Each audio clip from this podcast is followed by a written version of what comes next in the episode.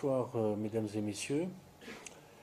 Euh, donc euh, si j'ai bien compris, en 5-10 minutes je parle des perspectives de crise et puis ensuite c'est un jeu de questions-réponses. Ça me va très bien. Donc bah, les perspectives de crise en fait les perspectives de crise en fait j'ai pas grand chose de nouveau à dire par rapport à ce que j'ai déjà dit par le passé ou à ce que j'ai pu écrire dans mes bouquins. Euh, tout simplement parce qu'il se passe à peu près ce qu'on pouvait prévoir. Il n'y a pas de grande surprise. Pour l'instant, euh, on assiste euh, à une sorte de, de danse du ventre permanente des classes dirigeantes pour essayer de fasciner les peuples et leur faire croire qu'on fait quelque chose, qu'on a des réponses. ça ne correspond absolument à rien de sérieux. Euh, si on analyse un peu la structure de ce qu'il a été décidé d'appeler une crise ce soir, bon, on pourrait aussi appeler ça un effondrement, euh, ça serait plus juste, on va dire une crise. Euh, c'est une crise qui se construit à peu près à trois niveaux. Il y a des phénomènes conjoncturels qui ont été les déclencheurs. Un premier phénomène conjoncturel qui a été la crise des subprimes, qui a servi euh, de détonateur en quelque sorte à une crise générale de l'endettement privé aux États-Unis, puis un deuxième phénomène conjoncturel qui est arrivé quatre ans plus tard, qui est la crise dite des dettes publiques, qui celle-là est partie de l'Europe, avec plus précisément la Grèce, et qui, euh, pour l'instant, euh, continue en quelque sorte à brûler un peu comme une mèche lente qui va mettre le feu aux poudres dans pas très longtemps, mais qui n'a pas encore produit sa véritable explosion. Ce premier niveau, donc ça ce sont des phénomènes conjoncturels, c'est le seul niveau où nos classes dirigeantes agissent réellement. Elles agissent réellement en essayant de neutraliser les détonateurs. On a des mèches qui courent comme ça, pof, il y a la mèche endettement privé aux États-Unis qui s'allume, alors on tape dessus avec des programmes type TARP, etc. Et bof, on éteint cette mèche-là. Puis il y a une autre mèche qui s'allume, les dettes euh, publiques en Europe. On tape dessus avec, alors là, un exercice absolument surréaliste consistant à organiser petit à petit, sans le dire, en le cachant, le défaut inévitable de l'État grec, mais le moins possible, pour que ça fasse le plus mal possible aux Grecs quand même. Hein, c'est le petit jeu auquel on joue depuis deux ans. C'est absolument euh, drôle vu de l'extérieur et atroce, j'imagine, si on est grec. Euh, bon, tout ça, ce sont des actions sur des événements en fait conjoncturels. Ensuite, en profondeur, il y a une crise structurelle qui est beaucoup plus difficile à régler, évidemment, et qu'on peut résumer de façon très simple. C'est une crise structurelle de l'économie financière il y a aujourd'hui dans le système financier international, c'est difficile d'être très précis, mais enfin probablement, je dirais trois fois la masse de dettes que les débiteurs peuvent assumer. Tout simplement, on a fabriqué depuis plusieurs décennies des masses de dettes qui ne sont pas assumables. Et en contrepartie de ces dettes, on a évidemment des actifs monétaires qui sont totalement fictifs. Il y a un certain nombre d'éléments qu'on pourra évoquer plus loin dans le, courant de, la discussion, si vous voulez, qui montrent que le système financier international aujourd'hui, c'est une pyramide à l'envers, euh, ne repose que sur cette masse de créances irrecouvrables. Et ce problème-là, le problème structurel du système financier international, les classes dirigeantes ne le résolvent pas du tout.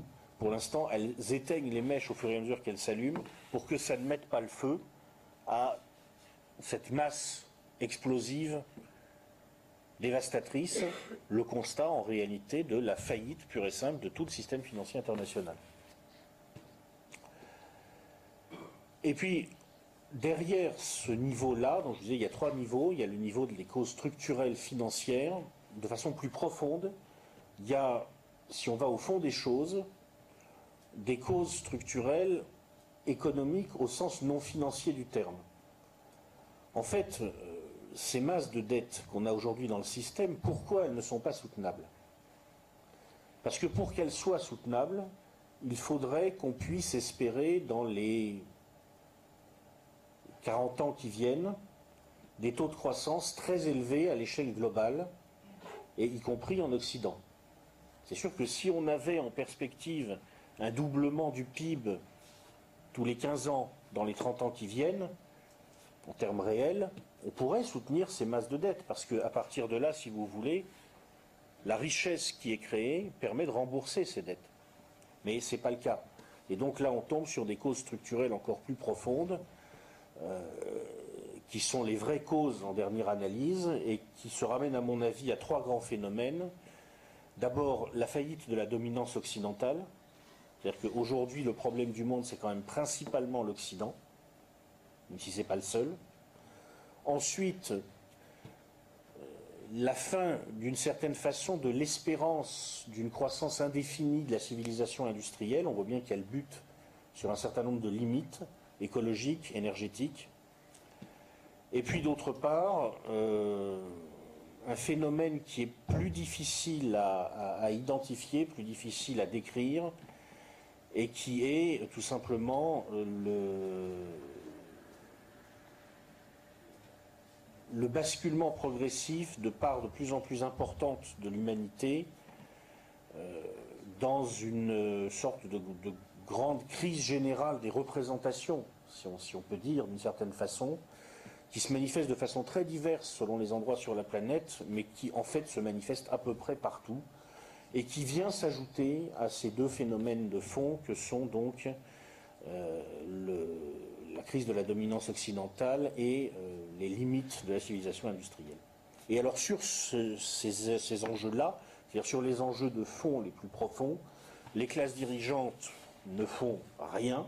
Déjà, elles font rien, je vous disais, en réalité, sur les causes structurelles financières, mais sur ce qu'il y a encore derrière, elles ne font absolument à ce stade rien de sérieux, juste un chiffre pour rire, parce que moi personnellement en tout cas ça m'a fait rire, quand en 2008-2009, il a fallu sauver en catastrophe le, système financier américain pour éviter l'implosion de tout le système financier mondial, en réalité, euh, en tout, alors c'est difficile à dire exactement parce que vous avez une opacité sur les comptes qui est un peu inquiétante, il y a des chiffres divers qui circulent, il ne faut jamais perdre de vue que la Fédérale Réserve a des actionnaires, que ces actionnaires ont du hors bilan, ce qui veut dire que la Fed a du hors-bilan en réalité, ce qui veut dire que quand on parle des comptes de la Fed, on parle de ce qu'il y a dans le bilan tenu par des gens qui ont été dans les mêmes écoles comptables que M. Andy Fasto, le comptable d'Enron. Donc si vous voulez, à partir de là, il y a une certaine inquiétude.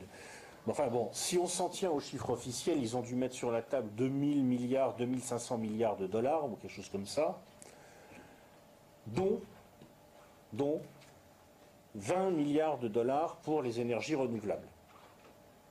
Par contre, là, on a fait une énorme communication sur les énergies renouvelables.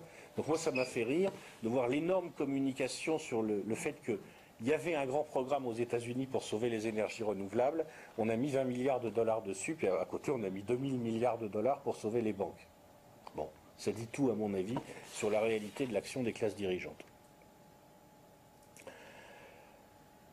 Alors à partir de là, quelles sont les perspectives de crise, sachant qu'il n'y a pas grand-chose à attendre de nos dirigeants?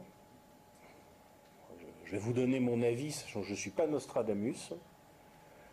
Euh, je pense que là, en ce moment, je ne veux pas faire peur aux gens, hein, je le dis parce que c'est ce que je crois, ce qu'ils sont en train, en réalité, au niveau des décideurs, de décider, parce que quand même de temps en temps, il faut qu'ils prennent vraiment une décision, c'est est-ce qu'ils vont s'en sortir avec ou sans la guerre? Je crois, qu'aujourd'hui, c'est la vraie question qu'il se pose. Euh, on voit des choses qui se passent là en Libye, en Syrie, ça bouge un peu partout. Bon, euh, moi j'ai rien contre les tribus de Cyrénaïque euh, ou la classe moyenne syrienne, c'est sûrement des gens très sympathiques, mais enfin pourquoi, comme ça d'un seul coup, tous ces gens-là se mettent à vouloir la démocratie au moment précis où l'appartement d'État veut leur amener C'est quand même marrant.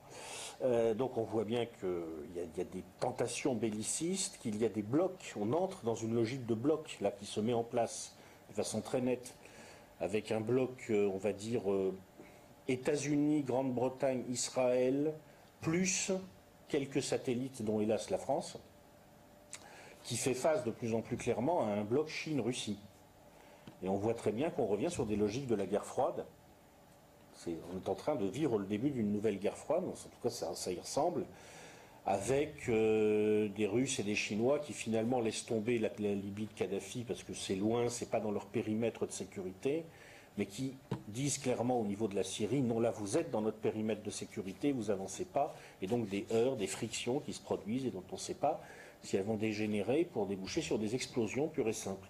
Je pense que ce qui se décide en ce moment, c'est est-ce que, comme il n'y a pas de solution, comme il va bien y avoir un moment, si vous voulez, où il va falloir constater la faillite globale du système, est-ce que pour dissimuler cette faillite, on choisit la guerre, le grand coup de pied dans la fourmilière?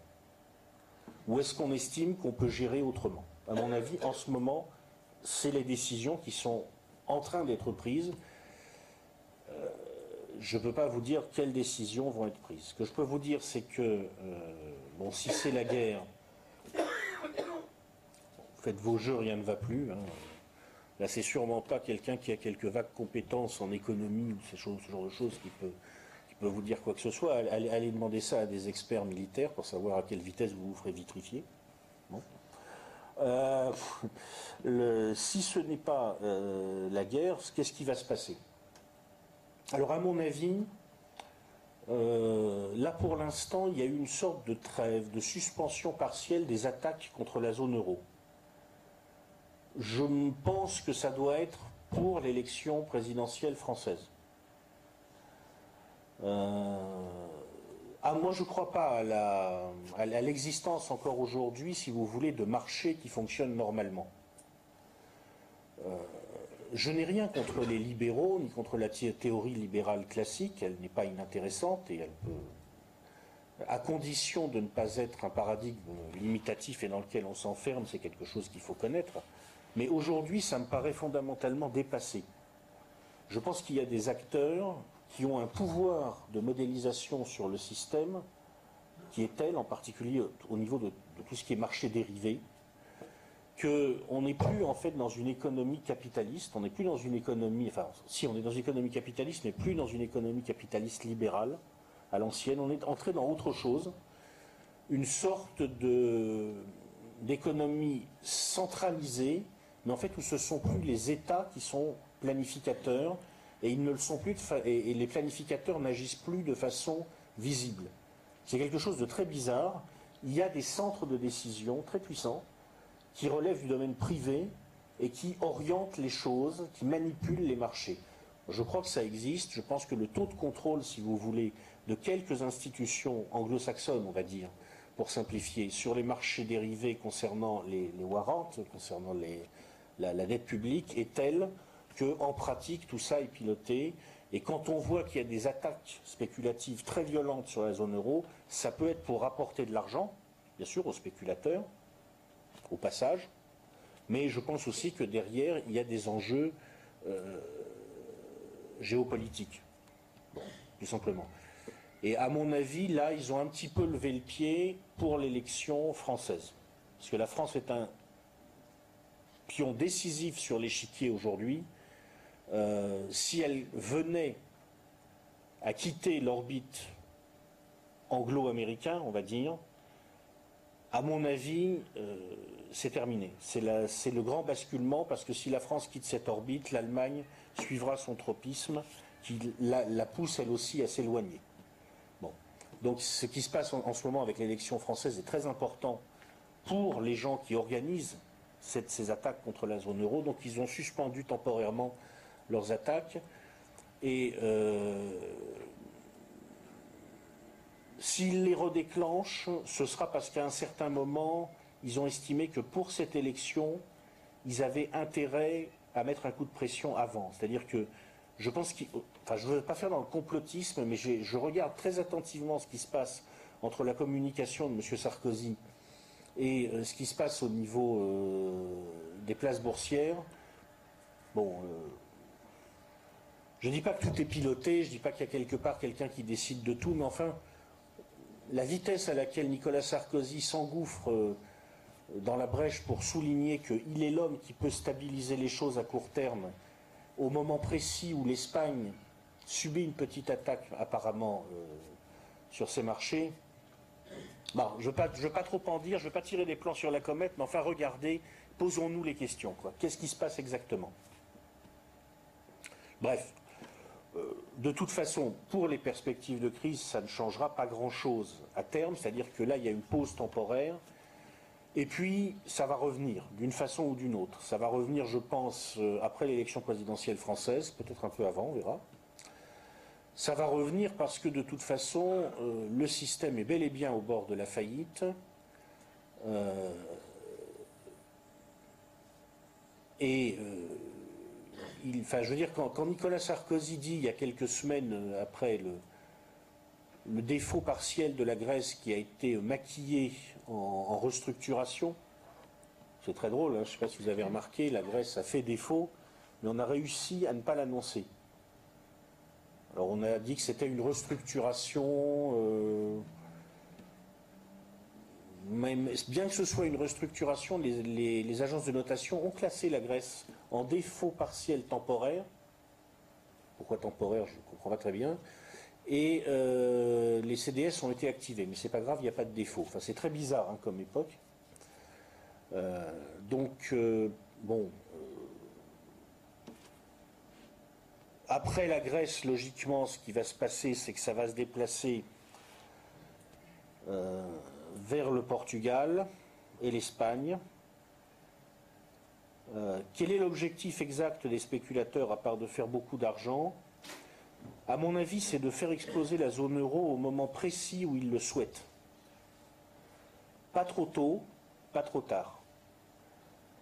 Et je pense qu'ils veulent tenir le truc suffisamment longtemps pour obliger les Européens à comprimer leur, euh, croissance déjà euh, à tonnes, et pour rapatrier du capital vers l'anglosphère au fur et à mesure que les tensions spéculatives vont monter sur la zone euro.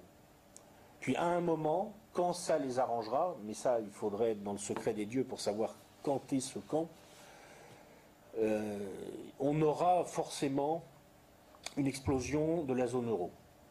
Ça ne peut pas ne pas arriver si vous voulez, c'est-à-dire que euh, quelles que soient les, mesures qui vont être prises, euh, quels que soient les, affichages qui seront pris au niveau des, dirigeants européens sur le fait que euh, on, va euh, mettre en place des dispositifs de solidarité intereuropéenne, on va mettre en place des dispositifs de verrouillage où pratiquement bon, c'est l'Union européenne qui dira aux États européens s'ils ont le droit de faire du déficit ou pas. Ça ne tiendra pas. On le voit bien, ça tiendra pas. Qu'est-ce que vous voulez euh, dire euh, aux Grecs euh, Ils vont avoir 5 points de moins sur leur PIB cette année, et l'an prochain encore 5 points de moins, puis l'année d'après encore 5 points de moins, puis ça continue comme ça éternellement. C'est pas possible. Le fond du problème, c'est que la Grèce ne peut pas avoir la même monnaie que l'Allemagne. C'est impossible, ça ne marche pas. Donc finalement, ça explosera. Parce que ce qui est vrai des Grecs est vrai de beaucoup d'Européens, à des degrés divers. Donc ça explosera. Je ne peux pas vous dire si c'est tout de suite ou dans, quelques années, mais ça va exploser. Et euh, à ce moment-là, euh, eh bien, ce qui va se passer à travers un désordre monétaire qui va se créer pour nous, Européens, c'est que, euh, bon an, mal an, les oligarchies, les classes dirigeantes vont essayer de gérer ce qu'elles ont à gérer en réalité si elles ne font pas le choix de la guerre, et là c'est extrêmement brutal, c'est-à-dire la réduction très forte du niveau de vie des populations occidentales, des populations européennes. Vous êtes dans un environnement de libre-échange. Là, en ce moment, il y a, un pays euh, qui est, en train de tirer la croissance mondiale, c'est la Chine. Elle le fait en remontant ses salaires. Bon, il y a un moment où il va falloir, au fur et à mesure que les Chinois montent, que les Occidentaux descendent. Ça a commencé aux États-Unis. Hein. Par exemple, on vous parle beaucoup aux États-Unis. Quand on parle des États-Unis en ce moment, on vous parle beaucoup de la relance de l'industrie américaine. Bon, juste ce qu'on oublie de vous dire, c'est que General Motors, pour se relancer, a divisé pas mal de ses salaires de base par deux on vous en parle moins. Hein? Il y a, je vois des gens dans la salle qui sont interloqués, mais par deux. Je dis bien par deux. Au niveau des salaires de base. Bon, et eh ben ils vont essayer de gérer ça, bon an, mal an, et à mon avis, ils le feront par une confiscation complète des libertés démocratiques. Donc à un moment, il faudra savoir si les peuples se révoltent ou s'ils se laissent faire. Et pour moi, ben, la perspective de crise, je ne vous le cacherai pas, c'est plutôt qu'ils vont se laisser faire. Je ne crois pas beaucoup à la possibilité de la révolte. Voilà, j'ai fini mon cours exposé et j'attends vos questions. Parmi les, éléments structurels de crise, vous n'avez pas parlé de l'effondrement démographique, puisque la planète euh, n'assure plus à part la paix le renouvellement des populations. Vous parlez de création de richesse, d'augmentation du PIB. Or, depuis le jeu pétrolier, on crée plus de richesse, on crée des déchets. Donc, euh, si on crée plus de déchets, on peut avoir plus de richesse. Et le dernier élément, c'est en, Europe, en Occident en tout cas, la baisse du niveau culturel. Est-ce que ça, ça peut éventuellement être changé? Et derrière, puisque vous êtes un nouveau fondateur du principe, euh, comment la BAD s'insère euh, dans la crise Dans la, excuse-moi, je pas. Dans la crise. Alors, euh, au niveau démographique, pour l'instant, ce n'est pas le problème. Pour l'instant, ce n'est pas le problème. Ça le sera plus tard. Mais la crise actuelle n'est pas liée à des problèmes démographiques. Parce que, si vous voulez, les, comment dire, les phénomènes démographiques sont des phénomènes qui produisent leurs effets de façon certaine. C'est un des rares domaines où on peut faire des prévisions. Mais ils les produisent lentement, sur le long terme.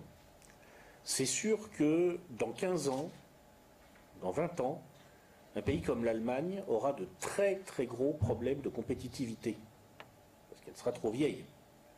Mais pour l'instant, ce n'est pas le cas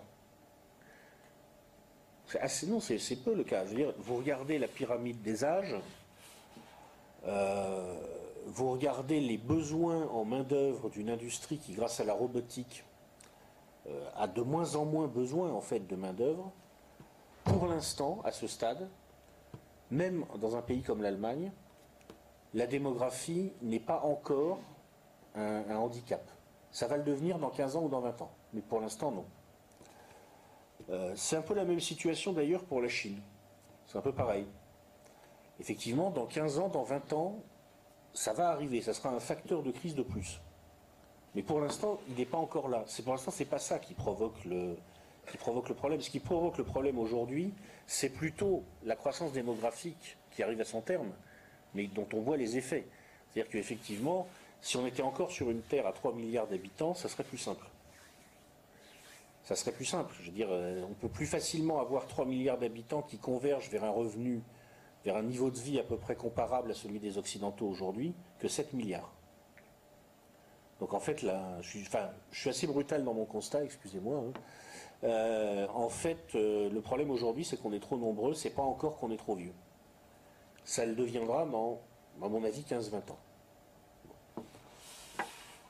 Euh, ensuite, alors le deuxième point, je ne me souviens plus, excusez-moi. En fait, dans la production, il n'y a, plus de création de richesse, mais de la création de déchets. Les rapports entre les producteurs et les inactifs, enfin les non-producteurs, est de plus en plus. La post-industrialisation n'a pas fonctionné. Et maintenant, on a un producteur dans l'industrie ou l'agriculture pour neuf personnes qui n'ont même pas mm. la de mammouth dans la grotte. Euh, alors d'abord, on peut euh, applaudir euh, les génies qui ont piloté l'évolution de l'agriculture, en particulier en Europe, depuis 40 ans. Hein, quand même dire chapeau. Donc, je vous rappelle la logique. Ce qui coûte, c'est les emplois. Donc, pour mesurer la productivité de l'agriculture, il faut réduire constamment le numérateur d'un ratio où on marque les emplois divisés par le nombre de tonnes de produits. Et donc on va diminuer le nombre d'emplois et on dit qu'on fait une agriculture productive. C'est la logique. de ces, génies, de ces génies prodigieux. Grâce à eux, euh, nous avons une agriculture Frankenstein, avec euh, des cochons qui survivraient pas deux jours si on les sortait de l'environnement euh, clos pour lequel ils ont été conçus, des, des sols qui sont en train de mourir. Bon, enfin, si on sort du délire productiviste, entre guillemets d'ailleurs, moi j'appelle même pas ça du productivisme, c'est du. pour moi, franchement, c'est de la connerie à l'état pur. Hein. Je veux dire, il y a un moment, il faut appeler les choses par leur nom. Si on sort de là, c'est un désastre sur le plan de la production. C'est un désastre sur le plan de la production. Euh, donc déjà, l'agriculture, effectivement, production, désastre. L'industrie. Alors là encore, il faut, euh, faut, applaudir les gens qui ont géré tout ça, c'est génial.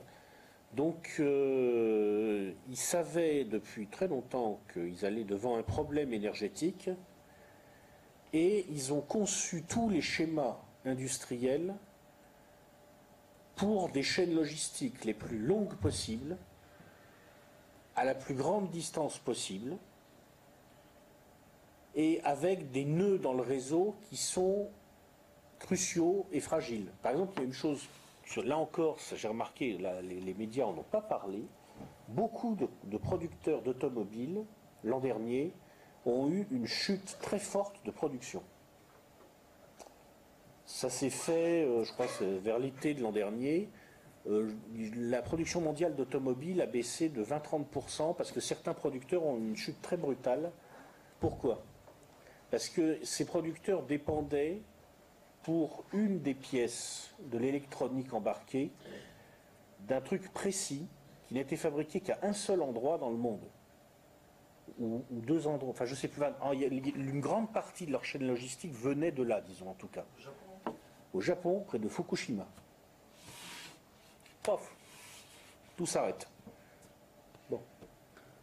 C'est très intelligent de rentrer dans des logiques comme ça d'hypercentralisation, avec des chaînes logistiques les plus longues possibles, avec des. Par exemple, le commerce extérieur chinois aussi, c'est drôle.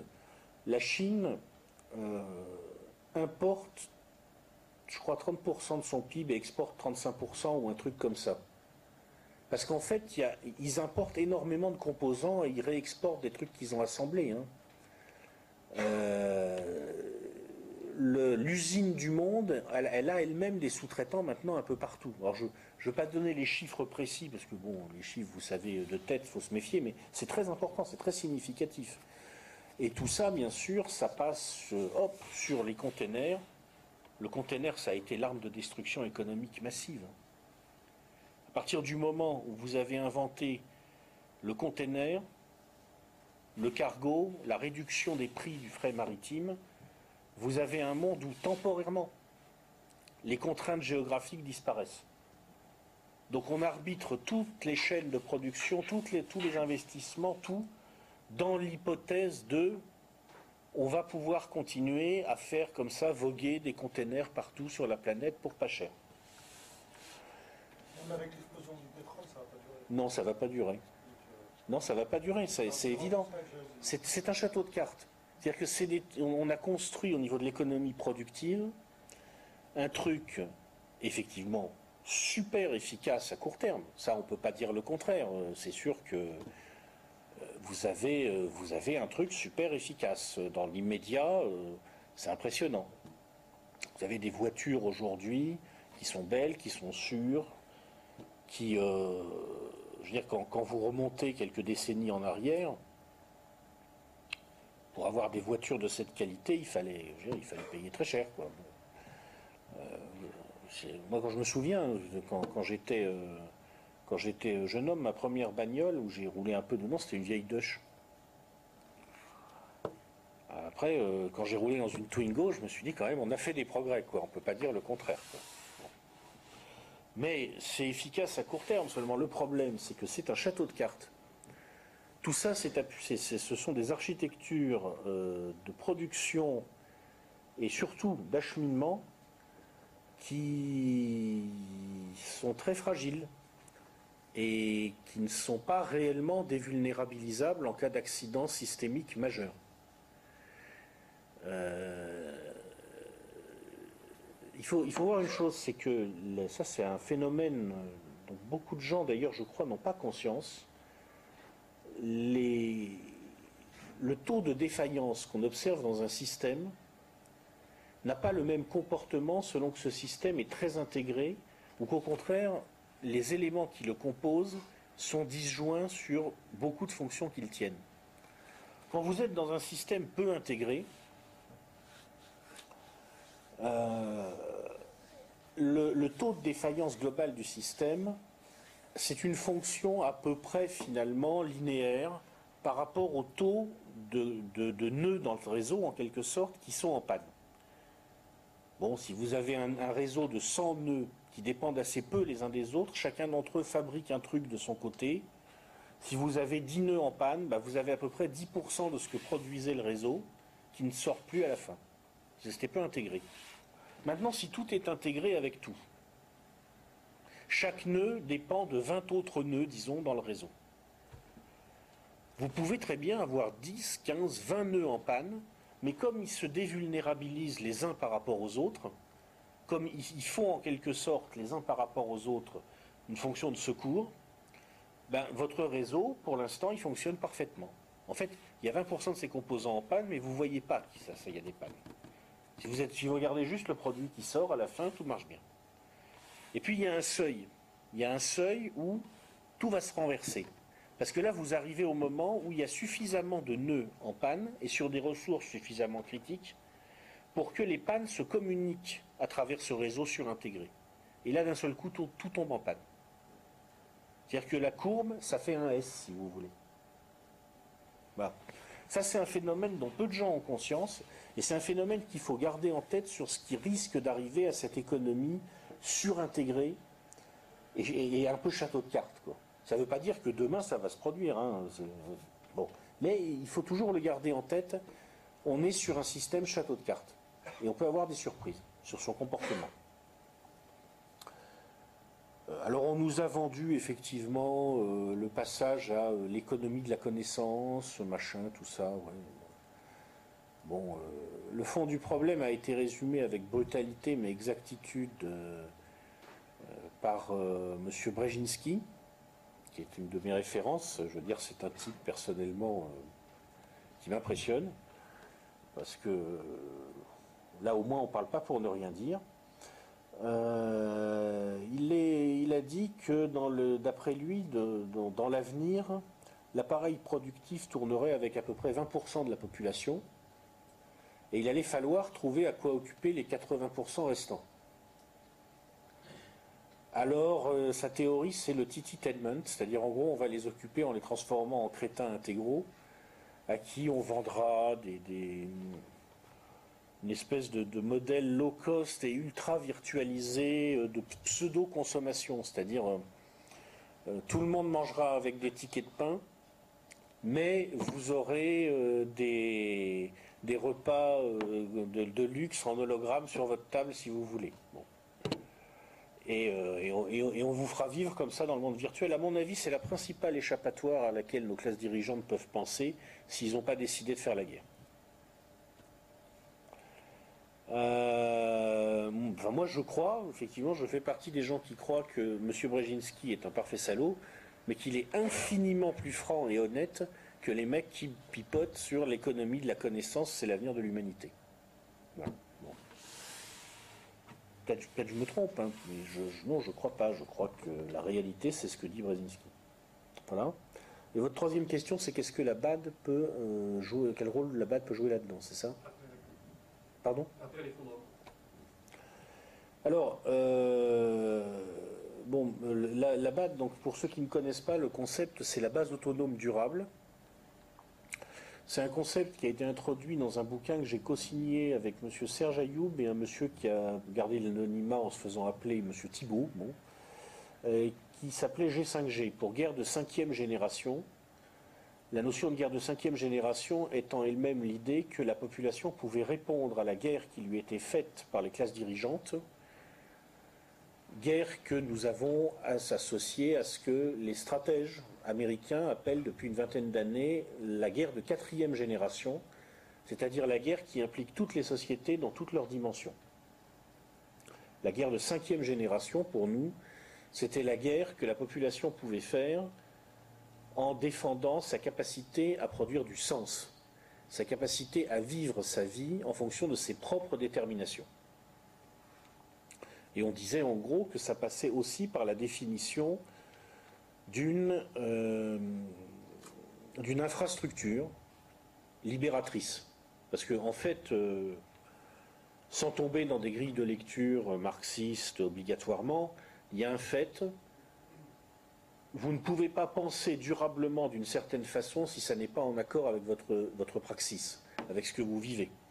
Donc il faut construire les infrastructures adaptées à ce que vous voulez, ce penser d'une certaine façon. Et donc on proposait la base autonome durable, c'est-à-dire euh, petit à petit, pour dire les choses simplement, de plus en plus de gens qui se mettent en situation de ne plus dépendre du système. Ça ne veut pas dire que les types sont nécessairement euh, des ermites vivant dans leur grotte. Ça veut dire que si demain ils perdent leur boulot, bah, c'est pas grave. Ils ont un point de chute où ils peuvent vivre à peu près en autonomie. Ça veut dire que si demain Internet est coupé, ou Internet passe en Occident sur un modèle chinois, hein, on verrouille, il y a des réseaux qui sont mis en place entre ces BAD pour échanger des informations librement. C'était ça l'idée. Ça a été repris par un auteur qui donc a été publié par la maison d'édition, qui s'appelle M. Piero San Giorgio, dans un livre qui s'appelle Survivre à l'effondrement économique, où alors lui, il pose pas tellement le problème en termes de libération par rapport au système, parce qu'il part du principe que le système va s'écrouler. Euh, moi, ce que je crois honnêtement, à titre personnel, c'est que ce système risque de s'écrouler en deux temps. C'est-à-dire que euh, je pense que dans la décennie qui vient, manifestement, il va y avoir des, trucs qui vont se casser la gueule. Piero San Giorgio part du principe que tout va s'écrouler ensuite, tout de suite. Moi, je ne crois pas. Je pense qu'il y a une forte probabilité pour qu'il y ait une sorte de truc dégradé qui se mette en place. Tout simplement parce que historiquement, ça s'est presque toujours passé comme ça. Quand vous regardez l'histoire des grands effondrements, en général, les systèmes, les grands systèmes fédérateurs humains, quand ils se cassent la gueule, ils, traversent une crise, puis ils mettent en place un truc dégradé qui leur permet de se prolonger pendant un certain temps. Puis la crise revient et là ils retombent. Et là c'est fini. Au Empire romain, crise, Moyen Empire, mise en place d'un système dégradé, bas empire, retour de la crise, c'est fini. En Occident. Et puis en Orient, ça a donné Byzance. Euh, en général, c'est comme ça que ça marche. Vous regardez l'histoire, c'est souvent comme ça que ça fonctionne. Euh, ça se fait en deux temps. Il y a deux temps qui parfois d'ailleurs s'interpénètrent. Ce pas des trucs forcément très clairs, très linéaires. Enfin bref, il y a des versions dégradées qui se mettent en place avant la chute. Moi, je pense que ce qui nous attend, peut-être je me trompe, hein, on va voir, c'est une version dégradée à caractère euh, pas très sympathique, une sorte de néo-totalitarisme. Totalitarisme des marchés, si vous voulez, pas très méchant sur le plan sécuritaire, c'est-à-dire, euh, je ne crois pas trop au retour des vieux totalitarismes d'antan, mais très méchant sur le plan euh, psychologique, une violence psychologique très perverse. Euh, et je pense que ça, ça peut durer 15 ans ou 20 ans, et dans ce contexte-là, la BAD, ben, c'est un endroit pour rester vivant, pour pas péter les plombs, pour pas faire de bêtises, et pour, euh, pour se protéger par rapport à un environnement qui va devenir euh, dur matériellement, mais aussi psychologiquement, spirituellement, culturellement. Et puis ensuite, ça c'est mon opinion, on verra si l'avenir me donne raison, il y a un moment où ça craquera vraiment. Parce qu'on sera arrivé au bout, et à mon avis, ça ne prendra pas 150 ans comme sous l'Empire romain. Parce que l'histoire va beaucoup plus vite aujourd'hui. Alors, tout dépend des perspectives technologiques. C'est là qu'il y a une grosse incertitude. Parce que c'est sûr que si dans les années qui viennent, il y a quelqu'un qui, quelque part, qui a une idée géniale et qui découvre une nouvelle source d'énergie, ça change tout. C'est sûr que si, euh, quelque part, euh, quelqu'un a une idée géniale euh, et découvre de, nouvelles techniques agricoles qui permettent une- la mise en valeur de sol jusque-là difficile à cultiver, ça change tout. Il y, a- plein de paramètres qui peuvent interférer. Mais à environnement technologique à peu près constant, à mon avis, après cette, cette mise en place d'un modèle dégradé, ça craque dans 15-20 ans. C'est-à-dire que euh, là, par exemple, à mon avis, ce qui va se passer, c'est que le prix du pétrole va exploser. C'est pas pour rien que l'OPEP a mis les, les pétroles lourds dans les réserves. Ça veut dire qu'ils se préparent à devoir les exploiter. Pour devoir les exploiter, il faut que le prix du pétrole soit multiplié par 3, parce que ça coûte à peu près trois fois plus cher d'aller chercher des pétroles lourds. Donc, euh, si on passe sur un prix du pétrole multiplié par 3, c'est sûr que ça coûte 10, 15, enfin, je sais pas, 10, 15 points de PIB à l'échelle globale, quoi. Donc c'est lourd, quoi, comme récession. Et à cette occasion, on a, on a un système dégradé. Puis ensuite, ça, ça tient pendant quelques temps. Puis à un moment, ça s'arrête vraiment, par exemple, parce que effectivement, tout simplement, il- c'est même pas que le pétrole est trop cher, c'est quasiment il y en a, en a plus, quoi. ou Il y en a vraiment plus assez, quoi. Euh, ou alors ça peut arriver aussi à cause d'un accident écologique. Ça peut arriver par hasard. hein. Le château de cartes peut s'écrouler par hasard. Euh, après tout, euh, bon, euh, quand on voit euh, quand on voit comment les choses fonctionnent dans certains pays et qu'on voit qu'ils se, dotent de, centrales nucléaires, il y a quelques petites Tcher- Tchernobyl qui est en préparation, là, je veux dire, euh, même chez nous d'ailleurs, on, a un gros parc de centrales nucléaires. Le dernier rapport là. qu'on a eu dessus est pas très rassurant. dans une situation d'effondrement, enfin de, disons de, très grande difficulté économique où les, les charges de maintenance devraient être rognées sur le plan budgétaire, allez savoir ce qui peut se passer. Enfin, il y a plein de choses qui peuvent arriver et je veux dire, ça peut arriver par accident. Et à mon avis, à un moment, ça s'écroulera complètement. Et alors à ce moment-là, la BAD, dans mon esprit, mais il faut que ça soit fait d'ici là. Et je ne vous cacherai pas que je suis très inquiet sur la capacité de- des gens à anticiper collectivement. Si c'est, s'il y en a beaucoup, si c'est organisé en réseau, si ce genre d'idées, la BAD ou d'autres, hein, des trucs du même ordre, hein, bon, plein de gens qui pensent à peu près dans la, même chose, si c'est organisé en réseau, si c'est important, bon, bah, ça permet de survivre dans des conditions décentes et d'éviter la catastrophe intégrale. C'est-à-dire ça fait, ça fait filet, ça fait résilience. Et puis c'est le point de départ pour construire quelque chose de nouveau après. Euh, voilà. Pour moi, c'est ça. Alors c'est un vaste projet. hein. Par rapport aux moyens dont on dispose, il y a un petit problème. Enfin, c'est- c'est l'idée. Monsieur? Est-ce que, la base fonctionne en temps de guerre? Est-ce que la BAD fonctionne en temps de guerre? Euh, Qu'est-ce que vous appelez temps de guerre? Parce que ce temps de guerre, c'est euh, temps de guerre euh, à très basse intensité ou temps de guerre à, à très haute intensité? Dans, le- dans les différents cas. Alors, la première chose que je peux vous garantir, c'est que dans, l'hypothèse d'une guerre à haute intensité aujourd'hui, ça ne fonctionne pas. C'est-à-dire qu'il peut y avoir à court terme des scénarios, effectivement, où de toute façon, c'est pas très important de savoir ce que vous avez fait pour vous préparer ou pas, parce que de toute façon, vous êtes une poussière dans une tornade. Bon. Euh, il faut, je pense honnêtement, enfin c'est mon avis, il faut partir du principe qu'on exclut ces scénarios, non pas parce qu'ils n'arriveront pas forcément, mais parce qu'on sait que de toute façon, bon bah là c'est advienne que pourra quoi. Je veux dire, euh, imaginons par exemple que nos amis euh, de Tel Aviv, pris d'un d'un prurite, je ne sais pas, d'une envie de témoigner du sens du spectacle traditionnellement associé à leur origine ethnique, décident que bon bah tiens, on va balancer quelques mini nukes sur les Iraniens. On, ne sait jamais, hein, je veux dire, avec là, maintenant, moi je ne vous garantis plus rien. hein, avec les, peut-être que tout ça n'est qu'une vaste opération d'enfumage et d'intoxication, mais il y a des gens qui disent des gens sérieux, hein, des, gens qui sont dans l'appareil d'État russe à un haut niveau, qui disent que c'est en préparation, qu'il y a une attaque impliquant des attaques nucléaires qui est en préparation sur l'Iran. Bon, imaginons que ça se produise. Euh, ça, ça va pas. Là, je veux dire, il y a des forces qui se mettent en branle potentiellement. C'est pas très important de savoir si on a un potager biologique ou pas à côté. quoi. C'est- pas le problème. Bon.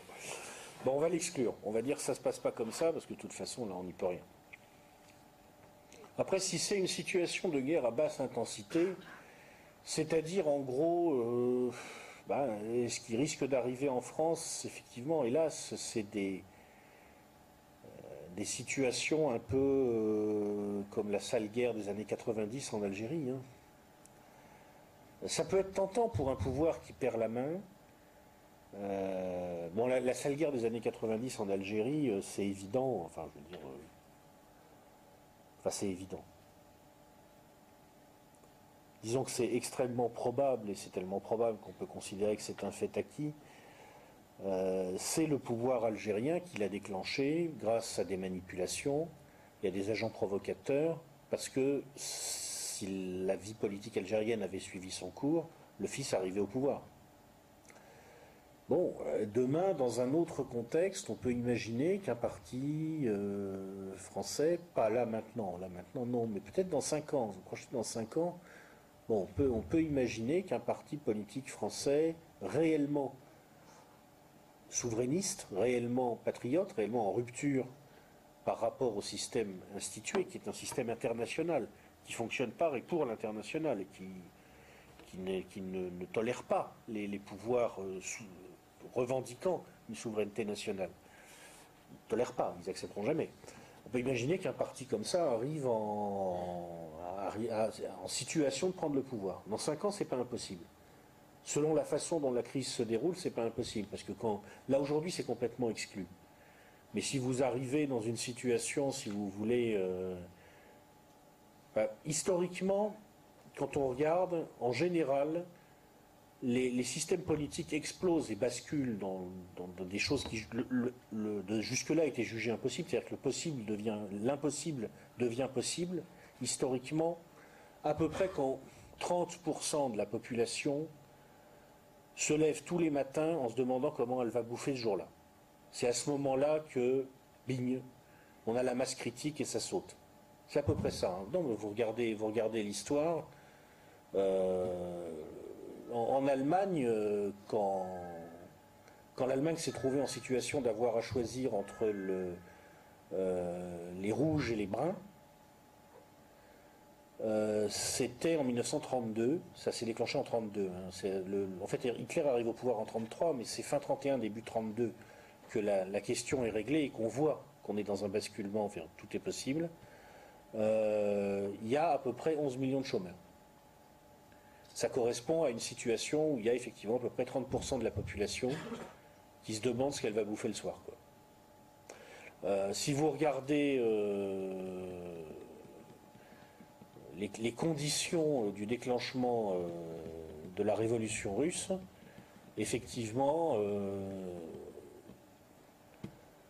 là où elle se déclenche, on, est dans des, dans des, zones où il y a une population qui est en situation de grande précarité et qui est très importante, à peu près de cet ordre-là. C'est toujours, c'est une règle sociologique, si vous voulez, c'est à peu près à ce niveau-là que ça se déclenche. C'est pas exclu, effectivement, qu'on aille vers ce genre de scénario en France. Euh, j'espère que ça n'arrivera pas, mais c'est pas exclu. Attendez, je finis de répondre à, monsieur.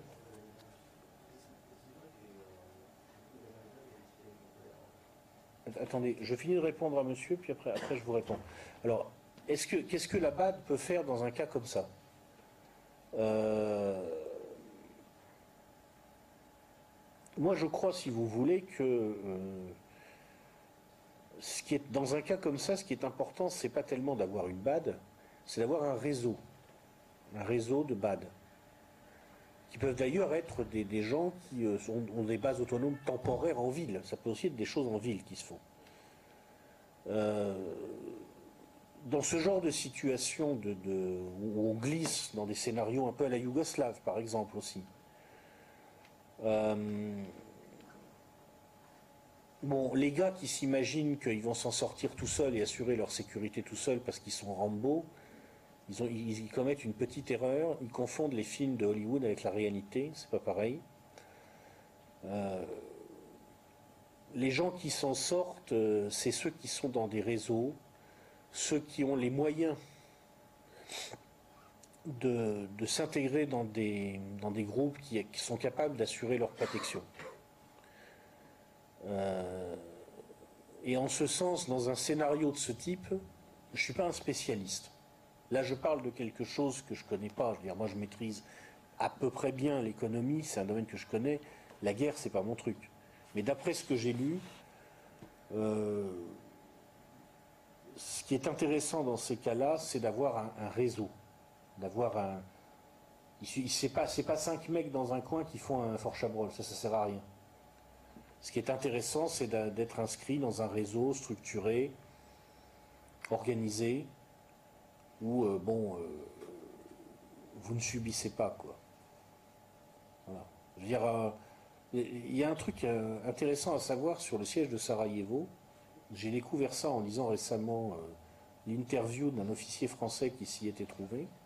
Pendant tout le siège de Sarajevo, il y a des gens qui ont très bien mangé. Sarajevo était encerclé. Il y avait des milices serbes qui tiraient dans tous les coins autour. Mais dans Sarajevo, il y a des gens qui mangeaient très bien. Il y en a qui crevaient, crevaient, crevaient de faim, mais d'autres qui mangeaient très bien. Vous savez pourquoi? Parce qu'ils savaient, par des réseaux familiaux ou autres, où est-ce qu'il fallait aller pour discuter avec des paysans serbes du coin qui continuaient à approvisionner Sarajevo? Il y a des gens pendant tout le siège de Sarajevo, ils ont mangé tranquillement leur gigot, des moutons des paysans serbes qui continuaient à approvisionner Sarajevo. Parce que bah, ils étaient dans les bons réseaux, alors ils savaient. Alors monsieur, vous vouliez, poser une question, Non?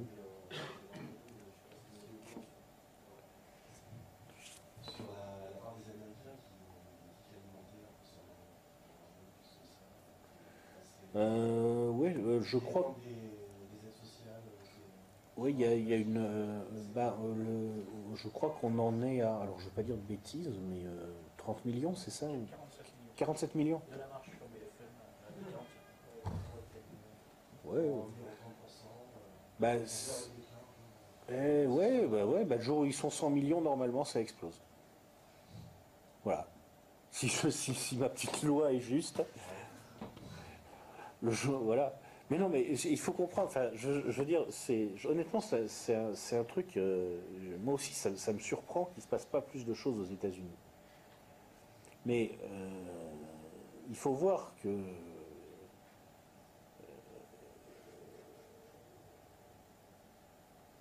c'est très très, enfin, c'est très très dur de se révolter. Ah non, mais je veux dire, moi, honnêtement, aujourd'hui, je serais américain, je pense que je serais fou je serais fou. Je veux dire, c'est un, c'est un pays euh, qui a une surface agricole utile gigantesque. Il y en a quand même une grande partie qui est très productive, qui est facilement très productive. C'est un pays qui, euh, malgré tous les délires auxquels ils se sont livrés, reste une très grande puissance économique productive en fait. On dit toujours ils sont désindustrialisés. Ah, mais ils fabriquent des armes. Pardon? 80% de l'industrie, c'est des armes. Non, non, non, non. non. Il n'y a, pas que les armes aux États-Unis. Euh, il, y a aux États-Unis un niveau de désindustrialisation qui est légèrement plus avancé qu'en France. Mais pas beaucoup plus. Pas beaucoup plus. Euh, ça reste potentiellement une très grande puissance productive, même si, même si évidemment, à force de déconner pendant 30 ans, pendant 40 ans, ils ont, ils ont réussi à foutre en l'air une grande partie de leur potentiel. Mais on voit bien d'ailleurs qu'il a suffi de baisser, enfin il a suffi, entre guillemets, de baisser les salaires à General Motors, les salaires de base divisés par deux, boum, ça repart. C'est-à-dire qu'en fait, le problème, c'est bel et bien le libre-échange et la concurrence avec des salariés chinois ou autres beaucoup moins payés mais les capacités productives sont toujours là. Vous savez, c'était pas évident hein, qu'ils allaient redémarrer à General Motors. Hein. C'était pas évident parce que quand vous cassez tout comme ça pendant des années et des années, il faut savoir aussi après si ça peut redémarrer. C'est que pour faire fonctionner une usine, ça c'est un truc que j'ai remarqué souvent, les économistes ne le savent pas parce qu'ils n'ont jamais mis les pieds dans une usine. Très souvent. C'est des mecs qui sont dans la théorie économique pure. Pour faire fonctionner une usine, il ne suffit pas d'avoir de l'investissement et des débouchés et des brevets. Il faut des ingénieurs, il faut des techniciens, il faut une main-d'œuvre, il faut une pratique du dialogue social, entre autres. Il faut savoir faire travailler tous ces gens-là ensemble. Euh, bon, si vous démolissez, ça ne s'invente pas du jour au lendemain. Je veux dire, pourquoi l'Allemagne est si productive Parce que les raisons du succès allemand, bien sûr, il y a le, fait qu'ils euh, n'ont pas hésité avec euh, la loi, les lois Hartz à rentrer dans une forte régression sociale. Mais il n'y a pas que ça. Hein. Il y a d'autres raisons. Il y a aussi l'excellence de leur organisation, c'est une réalité. Parce que derrière, il y a une tradition acquise sur des générations et des générations.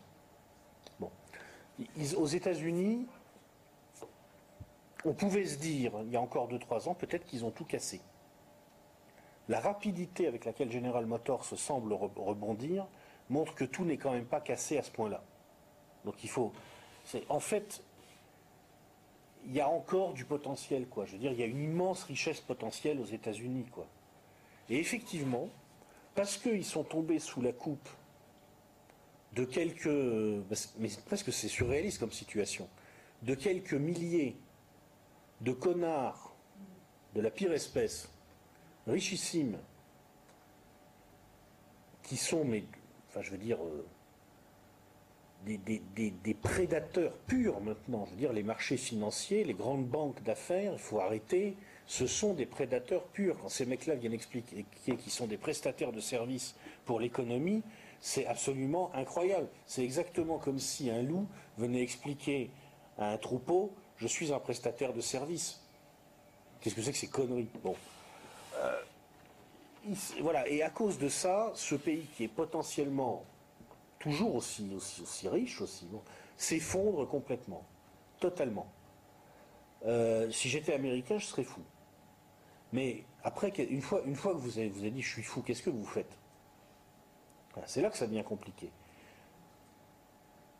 Et euh, bah, vous savez, pour que, pour qu'un peuple se révolte, il faut qu'il y ait la masse critique de gens en lui qui n'ont plus rien à perdre et qui ne savent, pas, savent pas ce qu'ils vont faire, qui ne savent pas où ils vont. Mais de toute façon, ça sera mieux que ce qu'il y avait avant.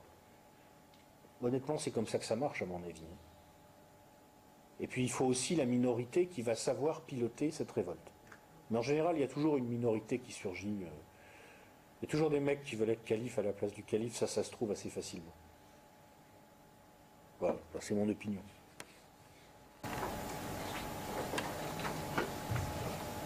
Euh, on a vu euh, toute, euh, toute, une économie de risque se mettre en place, en particulier depuis les années 70. On a séparé l'or en dollars et empêché par exemple certains pays de monétiser leur dette. selon vous, à quel point les, dernières crises ont été voulues ou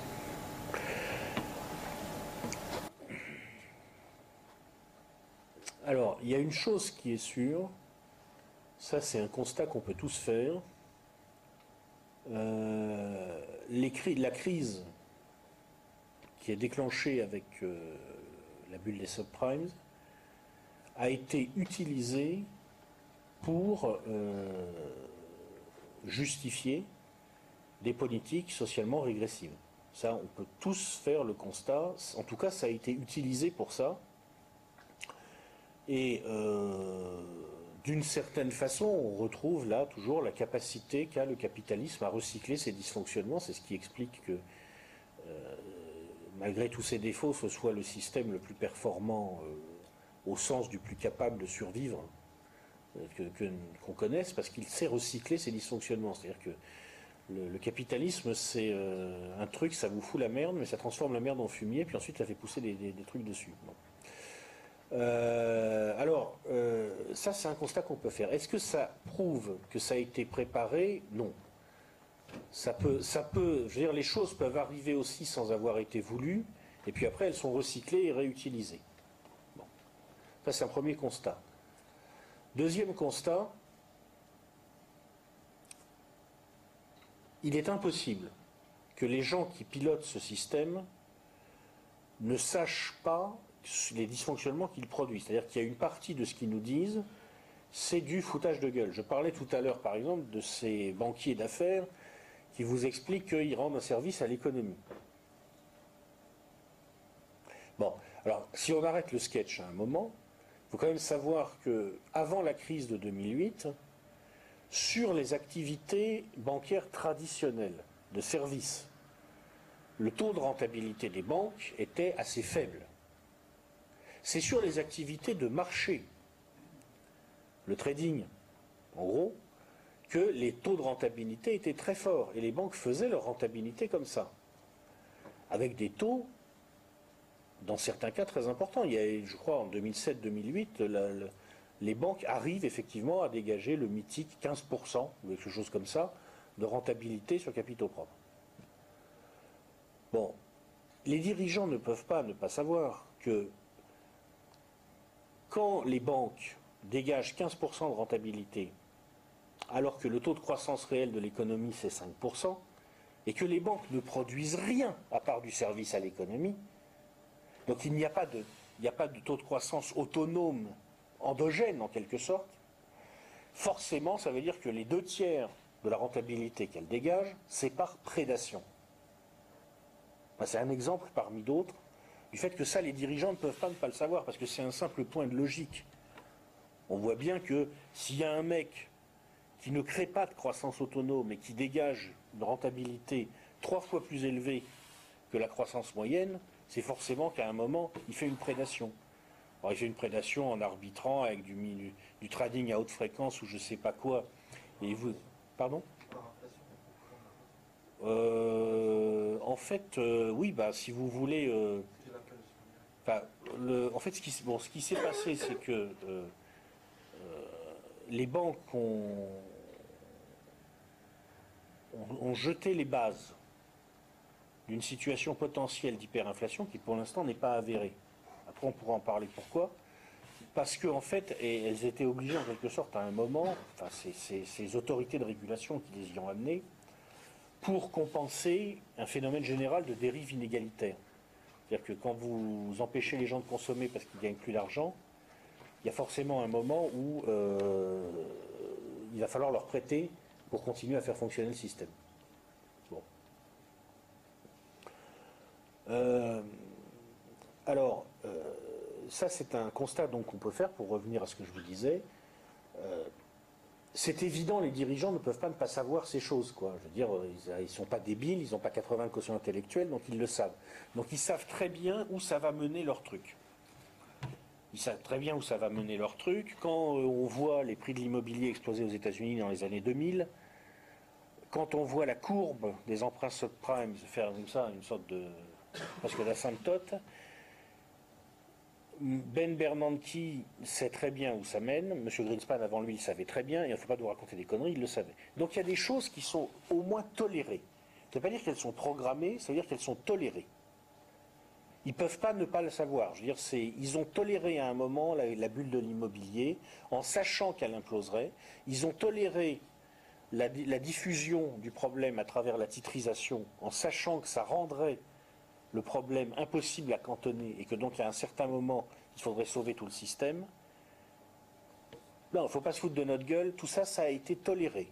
C'est-à-dire qu'il est possible que ça ait été fait spontanément par plein de petits malins un peu partout dans le système qui avaient compris où est-ce qu'ils pouvaient, euh, n'est-ce pas, se faire un peu de beurre, mais les autorités de régulation l'ont au minimum toléré. Elles ne l'ont pas forcément programmé, mais elles l'ont vu venir longtemps à l'avance et elles ont dit tant pis, on laisse faire. C'est sûr. C'est sûr. Après, est-ce que, est-ce que de là, on peut monter à l'étape suivante, c'est-à-dire dire, oui, bah, depuis le départ, ça a été programmé. En quelque sorte, on a, on a planifié le crash de l'économie financière, en tout cas occidentale, pour justifier un ajustement brutal du niveau de vie des populations occidentales. Alors on ne peut pas le prouver formellement. Il faut toujours faire très attention quand on parle de complot, parce que si on commence à avancer des choses sans pouvoir prouver formellement, en fait on est contre-productif, parce qu'on va accréditer l'idée que nécessairement on parle en l'air, on n'a pas de preuves, etc. Il faut être très méthodique, très précis dans ce qu'on dit. Non, on n'a pas de preuves. Maintenant, ce qu'on peut dire, c'est qu'il y a une suspicion légitime. Il y a une suspicion légitime, pourquoi?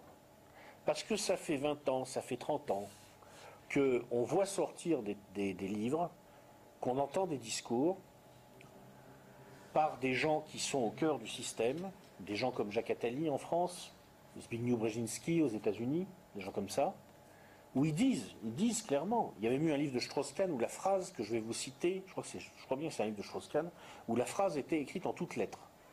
Je vérifierai, mais je crois que c'est Strauss-Kahn. Il faut que les populations des pays occidentaux convergent vers le niveau de vie des classes moyennes des pays émergents. Point. Alors, quand vous savez que les mecs ont décidé que c'est ça qui allait se passer, c'est-à-dire en gros, au lieu de dupliquer sur la planète une structure égalitaire, on dupliquera sur la planète la structure inégalitaire des pays émergents qui sont marqués par de fortes inégalités. hein. En Chine, en Inde, il y a de très fortes inégalités. Et qu'on fera ça en faisant converger les populations occidentales vers à peu près la classe moyenne de l'Inde ou de la Chine. Donc ça fait 20 ans qu'ils y pensent, ça fait 30 ans qu'ils y pensent. Et que vous voyez par ailleurs se produire un ensemble d'événements financiers, à l'occasion desquels ils mettent en place la dynamique qui conduit à ça, bah, la suspicion est légitime. La preuve, on l'a pas. Mais bon. Pardon? Ah oui, le- alors le problème c'est que toutes les décisions, le, le système est très habile à maquiller les causes de ces prises de décision. hein. Euh, à chaque fois, euh, il y a des raisons conjoncturelles. Le 11 septembre 2001. Euh, après l'implosion de la bulle Internet à la fin des années 90, euh, les États-Unis ne sont pas vraiment sortis de la, récession. Ils ont une, une sorte de période de, non-redémarrage, de sortie partielle de la récession, mais de non-redémarrage. Et à ce moment-là, il y a le 11 septembre 2001, il y a 19 Arabes armés de cutter qui arrivent, qui- qui changent l'histoire, prodigieux. Et euh, voyez, je, suis, je, crois à la thèse officielle, c'est, je, suis un mec bien. hein. Et euh, là, effectivement, on a une baisse euh, ensuite des taux d'intérêt qui est très importante. Bon, c'est, parce qu'il faut relancer l'économie, la raison officielle. Alors après, il y a toute une. Enfin, il y a tout un ensemble, si vous voulez, de ruses sémantiques qui permettent aux dirigeants actuels du système de, maquiller les, raisons profondes de leur prise de décision. C'est, très vicieux. Euh, comment, expliquer ça? Parlons de la situation actuelle. Parlons de la situation actuelle. Euh, là aujourd'hui, vous avez, on peut lire ça dans les journaux, des gens qui disent qu'il y a un débat entre les, conseillers d'Obama, qui sont plutôt, n'est-ce pas, des keynésiens en fait, et les gens de la Bundesbank, les Allemands en gros, les méchants, ils font le méchant, eux, ils font toujours les méchants dans les films avec les Américains, et qui eux euh, sont des monétaristes rigides. Alors il y a une chose qui est vraie là-dedans, c'est que les mecs de la Bundesbank, c'est des monétaristes psychorigides, ça c'est vrai. C'est des ordos libéraux purs et durs, ils sont là pour stabiliser la masse monétaire, et euh, à chaque fois que chaque fois qu'on va parler de monétiser un petit peu, vous allez entendre des, hurlements euh, outre-Rhin. Bon, ça c'est vrai. Mais le reste, c'est du pipeau. Et c'est intéressant de voir comment c'est construit. On vous dit que c'est keynésien ce qui se passe en ce moment avec Bernanke. C'est pas vrai. Là, ce que fait Bernanke, en gros, c'est qu'au lieu d'être un monétariste psychorigide allemand, il montre qu'il est un monétariste laxiste à la Milton Friedman. C'est-à-dire qu'au lieu de stabiliser obligatoirement la masse monétaire, il essaye en gros de stabiliser le produit de la masse monétaire par la vitesse de circulation. Mais ça reste du monétarisme. Il n'y a pas d'action keynésienne. Ou alors c'est la première fois qu'on voit un keynésianisme reposant sur la division par deux des salaires. Ça c'est bon. Donc vous voyez comment une ruse sémantique va cacher en fait la vraie nature des décisions prises aux États-Unis, où on va vous faire croire qu'il y a une forme d'ouverture en quelque sorte vers le néo-keynésianisme, alors qu'en fait il n'y a qu'une version alternative du monétarisme. En tout cas, à mon avis. Bon, il y a des petits gadgets, puis de temps en temps, il y a quand même des gens autour d'Obama qui tapent un peu du poing sur la table et qui obtiennent des petites choses. Mais fondamentalement, à la base, ça reste le monétarisme et c'est totalement la théorie de Milton Friedman hein, qui est appliquée. Mais on vous le cache, on vous le. C'est une ruse sémantique. Euh, vous allez avoir le, même genre de choses euh, si vous regardez ce qui s'est passé en 2000-2001. Alors, il faudrait remonter à l'époque. J'ai pas en tête exactement la façon dont les choses étaient vendues, mais à mon avis, ça devait être en gros euh, on a besoin de détendre des contraintes excessives qui pèsent sur une économie qui est sur le point de redémarrer, mais il faut amorcer la pompe ou quelque chose comme ça. Tout pour ne pas dire tout simplement qu'on est arrivé à un stade où la dérive inégalitaire du capitalisme américain avait quasiment liquidé le marché solvable. Voilà. Et alors le système est très habile pour cacher ça. Donc dans cette espèce de forêt d'arbres soigneusement plantés pour se dissimuler les uns les autres, pour arriver à prouver que la vraie motivation des prises de décision, c'est ce que je vous ai dit, évidemment je crois que c'est le cas, hein, c'est la duplication sur la planète d'une structure inégalitaire, bah, c'est dur à prouver. Quoi. Si je peux me permettre de, aller dans ce sens que vous la, volonté de, détruire le niveau de vie des monde du travail en Occident, euh, quand on regarde ce qui se passe en Espagne, au Portugal, en Grèce, euh, même en France, de partout, on attaque les conventions collectives, euh, on remet en cause tout ce qui protégeait le contrat de travail, on assouplit les moyens de licencier, et ça c'est de manière structurée dans, tous nos pays d'Europe. très clairement, il y a une volonté d'y aller, et en France, c'est le, contrat, le pacte compétitivité-emploi, qui a la même vocation, qui est de, passer outre les conventions collectives. Pour moi, bien évidemment, ça, vient été ce que. Et après, si je peux permettre une réflexion, enfin une question là, sur ce que vous disiez au propos de l'Allemagne, combien de temps ils vont supporter la création monétaire, les 1000 milliards qu'a balancé la BCE euh, Est-ce que c'est pas de l'Allemagne que va venir la, fin de la zone ben, En fait, euh, bon. Euh, alors, je ne peux pas répondre à votre question de façon simple en vous disant oui, non. Je n'ai pas, cette réponse parce que, en fait, euh, il y a une interpénétration entre des problématiques économiques et géopolitiques. Et ça se passe dans des débats qui se trouvent au niveau des, classes dirigeantes allemandes. Et on n'a pas, pas le fin mot de l'histoire. Hein. Ça se passe dans la, dans coulisse, on ne sait pas ce qui se passe. Après, peut-être je peux essayer de vous donner quelques éléments euh, de réflexion. Euh, bon, ce qui est sûr, c'est qu'aujourd'hui, l'Allemagne se porte bien dans la zone euro. Les Allemands, eux, ne se portent pas très bien.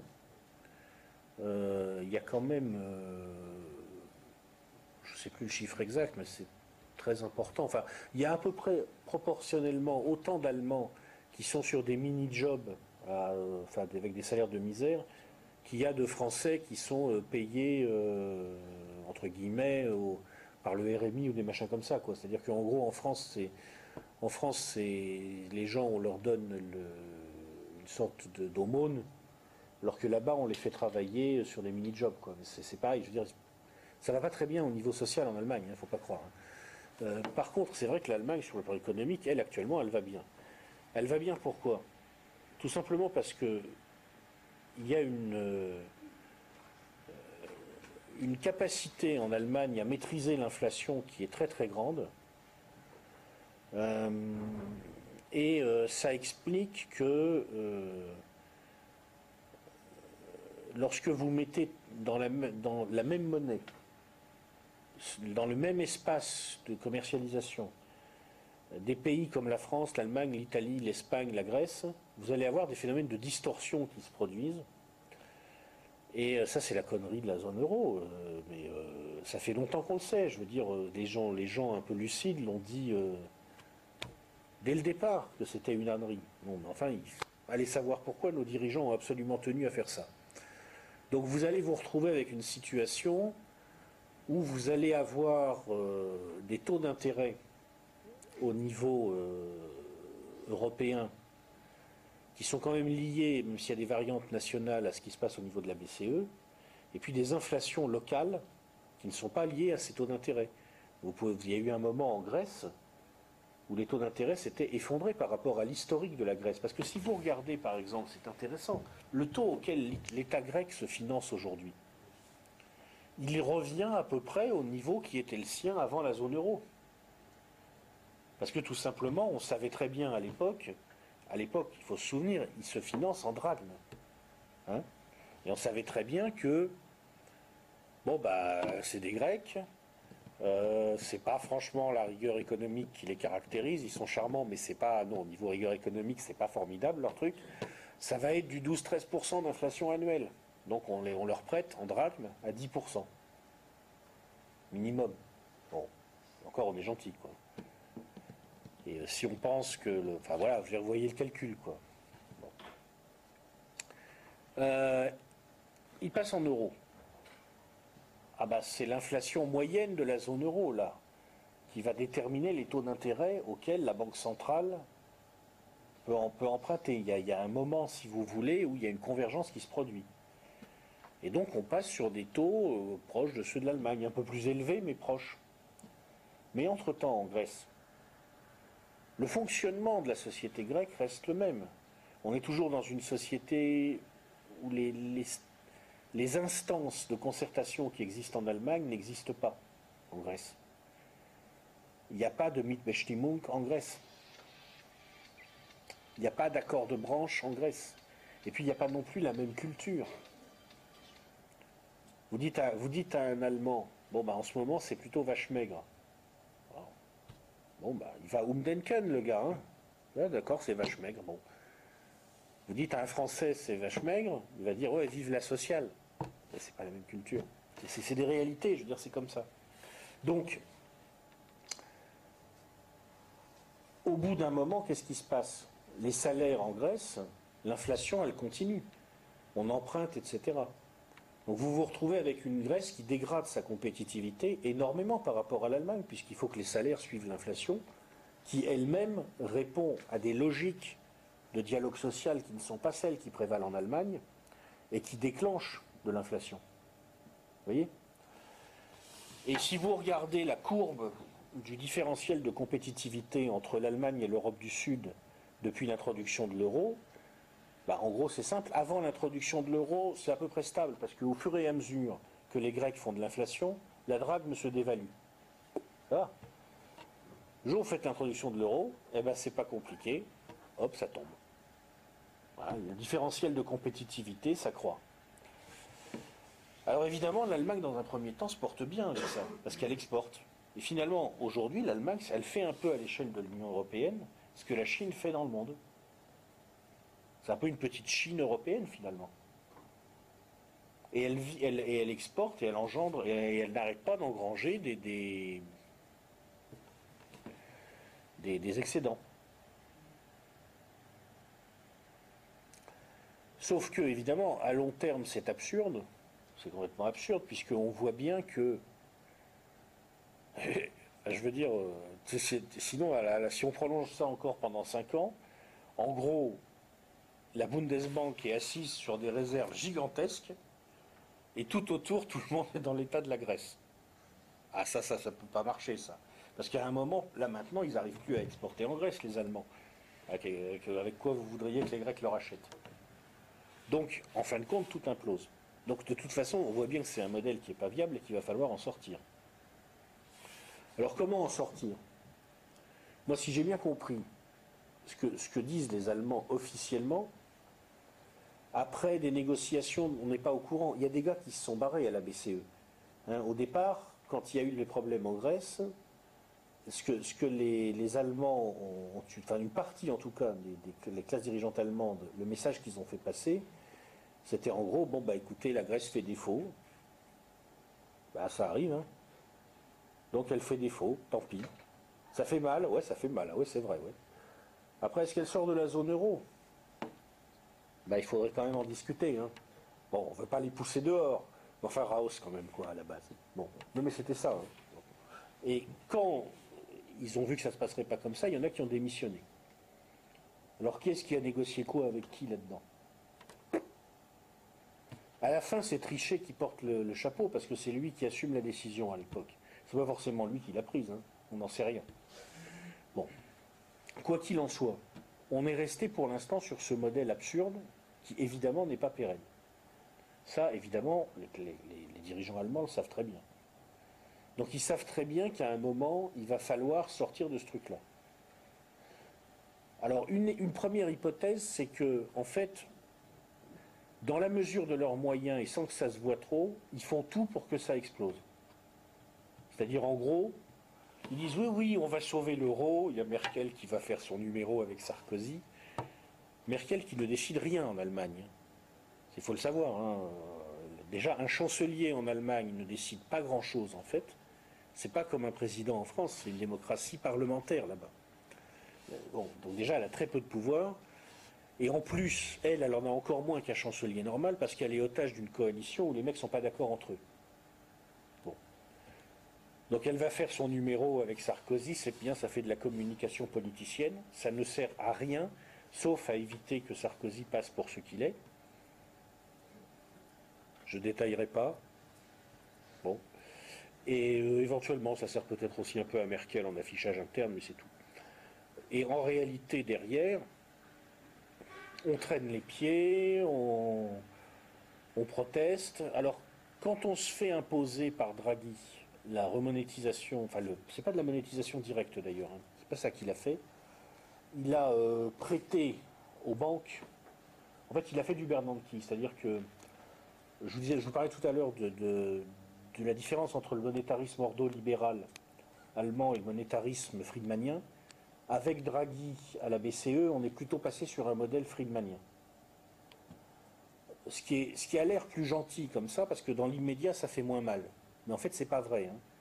C'est irresponsable. Parce que euh, il n'y a pas, je veux dire, c'est, de l'injection d'argent qui ne va pas dans l'économie réelle et qui renforce la dette. Donc c'est bon, c'est irresponsable. On est passé sur ce modèle-là. Bon, les Allemands laissent faire à ce stade. Pourquoi, je ne sais pas. Ah, ils laissent- bah, ça se fait.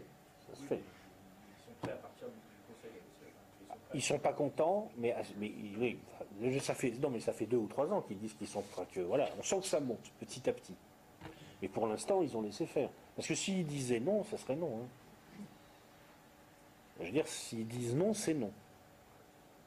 Qu'est-ce qui va les obliger?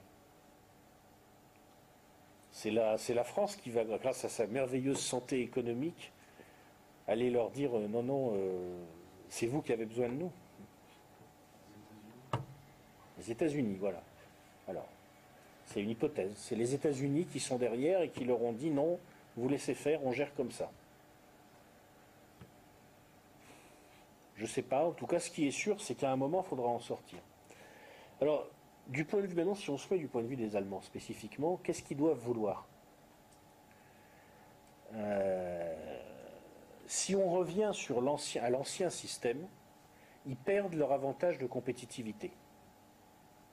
Donc ils ne peuvent plus exporter. Ils perdent leur avantage de compétitivité parce que tout simplement, il y a une dévaluation monstrueuse des monnaies nationales qui sont réintroduites. C'est-à-dire que si, on ré- réintroduisait aujourd'hui le franc par rapport aux marques, par rapport à ce qu'il était en 2000, il est dévalué de 15% Sur les pays français, sur les pays d'Europe. sur les pays d'Europe. Leur avantage. Voilà, ils perdent leur avantage de compétitivité. Enfin, ça- moi, ça me paraît clair. Bon. Euh, c'est embêtant pour eux parce que c'est pas avec leur marché intérieur qu'ils vont faire fonctionner leur boutique. Ils sont, et là on retrouve ce que vous disiez, ils sont en début d'implosion démographique. Donc c'est pas, ils n'ont pas de moteur là-dessus. hein. Euh, cela dit, ils peuvent essayer de jouer la carte de l'international. Euh, Est-ce qu'ils sont compétitifs hors d'Europe? Oui. Ils sont, ils sont compétitifs hors d'Europe. Est-ce qu'ils ont vocation à le rester longtemps? Non. Quand on a une pyramide démographique comme la leur, on finit forcément par perdre de la compétitivité. Tant qu'ils seront dans le qualitatif et dans l'innovation, ils auront un avantage. Ouais, enfin, vous savez, euh, dans le qualitatif, ils ne sont pas les seuls à pouvoir en faire. Euh, ils auront, sur beaucoup de créneaux maintenant, ils peuvent être concurrencés par les Japonais. Et les Japonais, qui ont exactement les mêmes problèmes qu'eux, me paraissent euh, capables de leur faire pièce. Donc, à mon avis,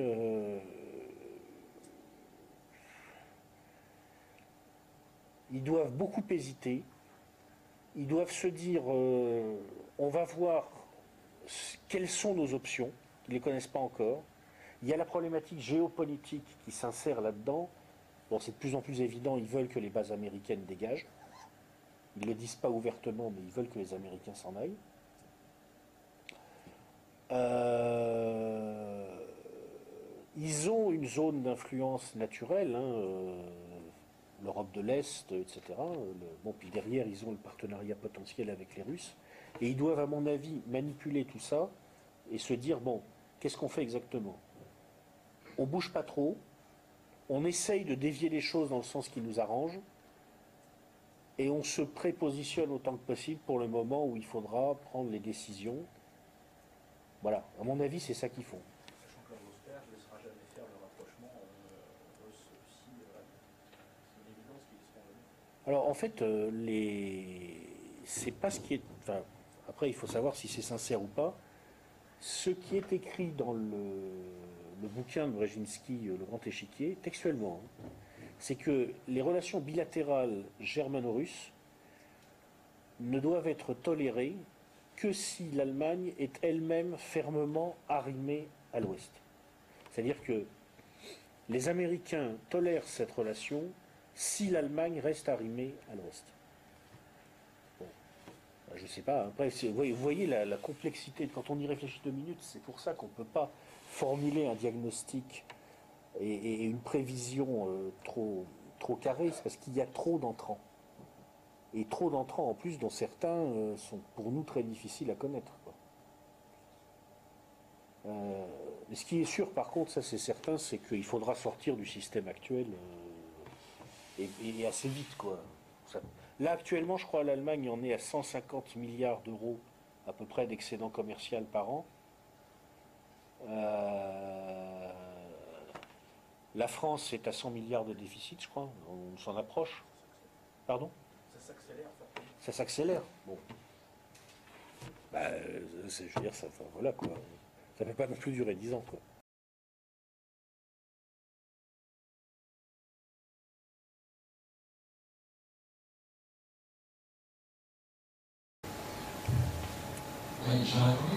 Euh, revenir à la question agricole et connaître vos anticipations sur notre capacité localement euh, à éviter la rareté dans les années qui viennent à ce niveau-là. Alors, euh, le, la, je ne suis pas un expert de la question. Je l'ai étudié déjà uniquement sous l'angle économique, c'est-à-dire qu'il y a un moment où c'est une question qu'il faudrait plutôt poser à un ingénieur agronome. Euh, ce que je peux vous dire, c'est que euh, aujourd'hui, la situation en cas de, on va dire, de gros pépins dans, le fonctionnement euh, de notre économie. On dit quelquefois il n'y a pas de stock, parce qu'effectivement il n'y a pas de stock dans nos magasins, tout est en flux tendu. En fait, il y a des stocks très importants au niveau alimentaire, ils sont dans des silos, ils sont gérés d'ailleurs en grande partie dans le cadre des, de la, des, programmes européens. Et donc, euh, il, existe tout à fait les moyens d'assurer la soudure en cas de problème majeur sur une récolte. En revanche, effectivement, le problème qu'on risque d'avoir, c'est que euh, si vraiment ce qui est en train de se mettre en place, c'est donc plus ou moins l'alignement assez rapide du niveau de vie des populations occidentales sur ce qui peut exister dans certains pays émergents. Euh, il faut voir que vous avez toujours une période de transition où il faut réapprendre à fonctionner différemment. Et c'est sûr que un vrai, un vrai sujet de préoccupation, tout à fait concret, dans cette hypothèse-là, c'est euh, le risque de, famine, il ne faut pas exagérer, de disette, il ne faut pas exagérer, mais de véritable dégradation de la qualité nutritive pour une partie significative de la population.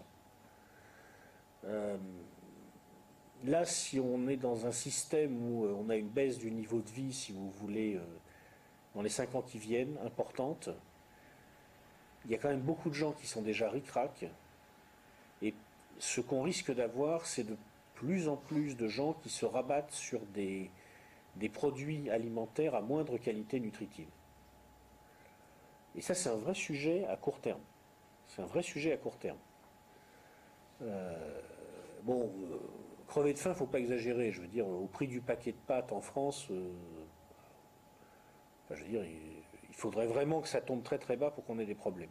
Mais effectivement, avoir de plus en plus de gens qui n'ont pas les moyens d'avoir une alimentation saine et équilibrée, à mon avis, c'est un problème qu'on va avoir. Euh, moi, j'ai pas, pas les réponses à tout ça, sauf que je trouve que dans un contexte comme ça, c'est un acte euh, de bon sens euh, et civique.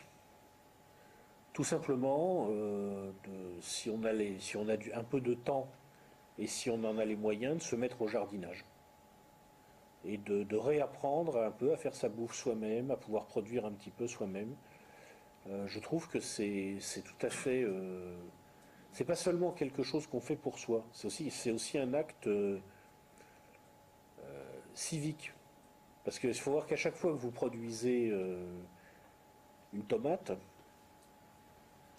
c'est une tomate que vous achetez pas sur le marché.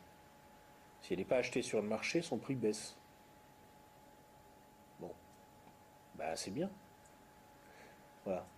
Donc moi je peux pas dire grand chose d'autre. Aujourd'hui, euh, à, court terme, euh, pour moi l'enjeu, l'enjeu c'est ça. Et euh,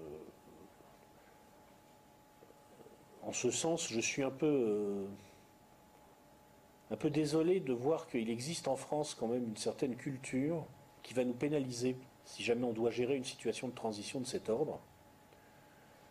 Alors, bon, je vais essayer de le faire très gentiment et sans avoir l'air de mettre en accusation mes compatriotes, que j'aime beaucoup, parce que c'est mes compatriotes, et je ne m'exclus pas du tout de la critique, hein, que ce soit bien clair. Mais il y a un moment, je trouve, en France, où il faudrait quand même, on, se regarde et on se demande, est-ce qu'on n'est pas un petit peu euh, stato-dépendant, centralo-dépendant, organiso-dépendant? Il y a une certaine tendance chez les Français parce que sans doute chez nous, beaucoup de choses marchent historiquement pas trop mal. On a été assez bon pour mettre en place un État qui était efficace. À se dire, euh, bon, bah, on va bouger si c'est organisé par l'État. On va bouger s'il y a une structure centrale qui pilote tout ça.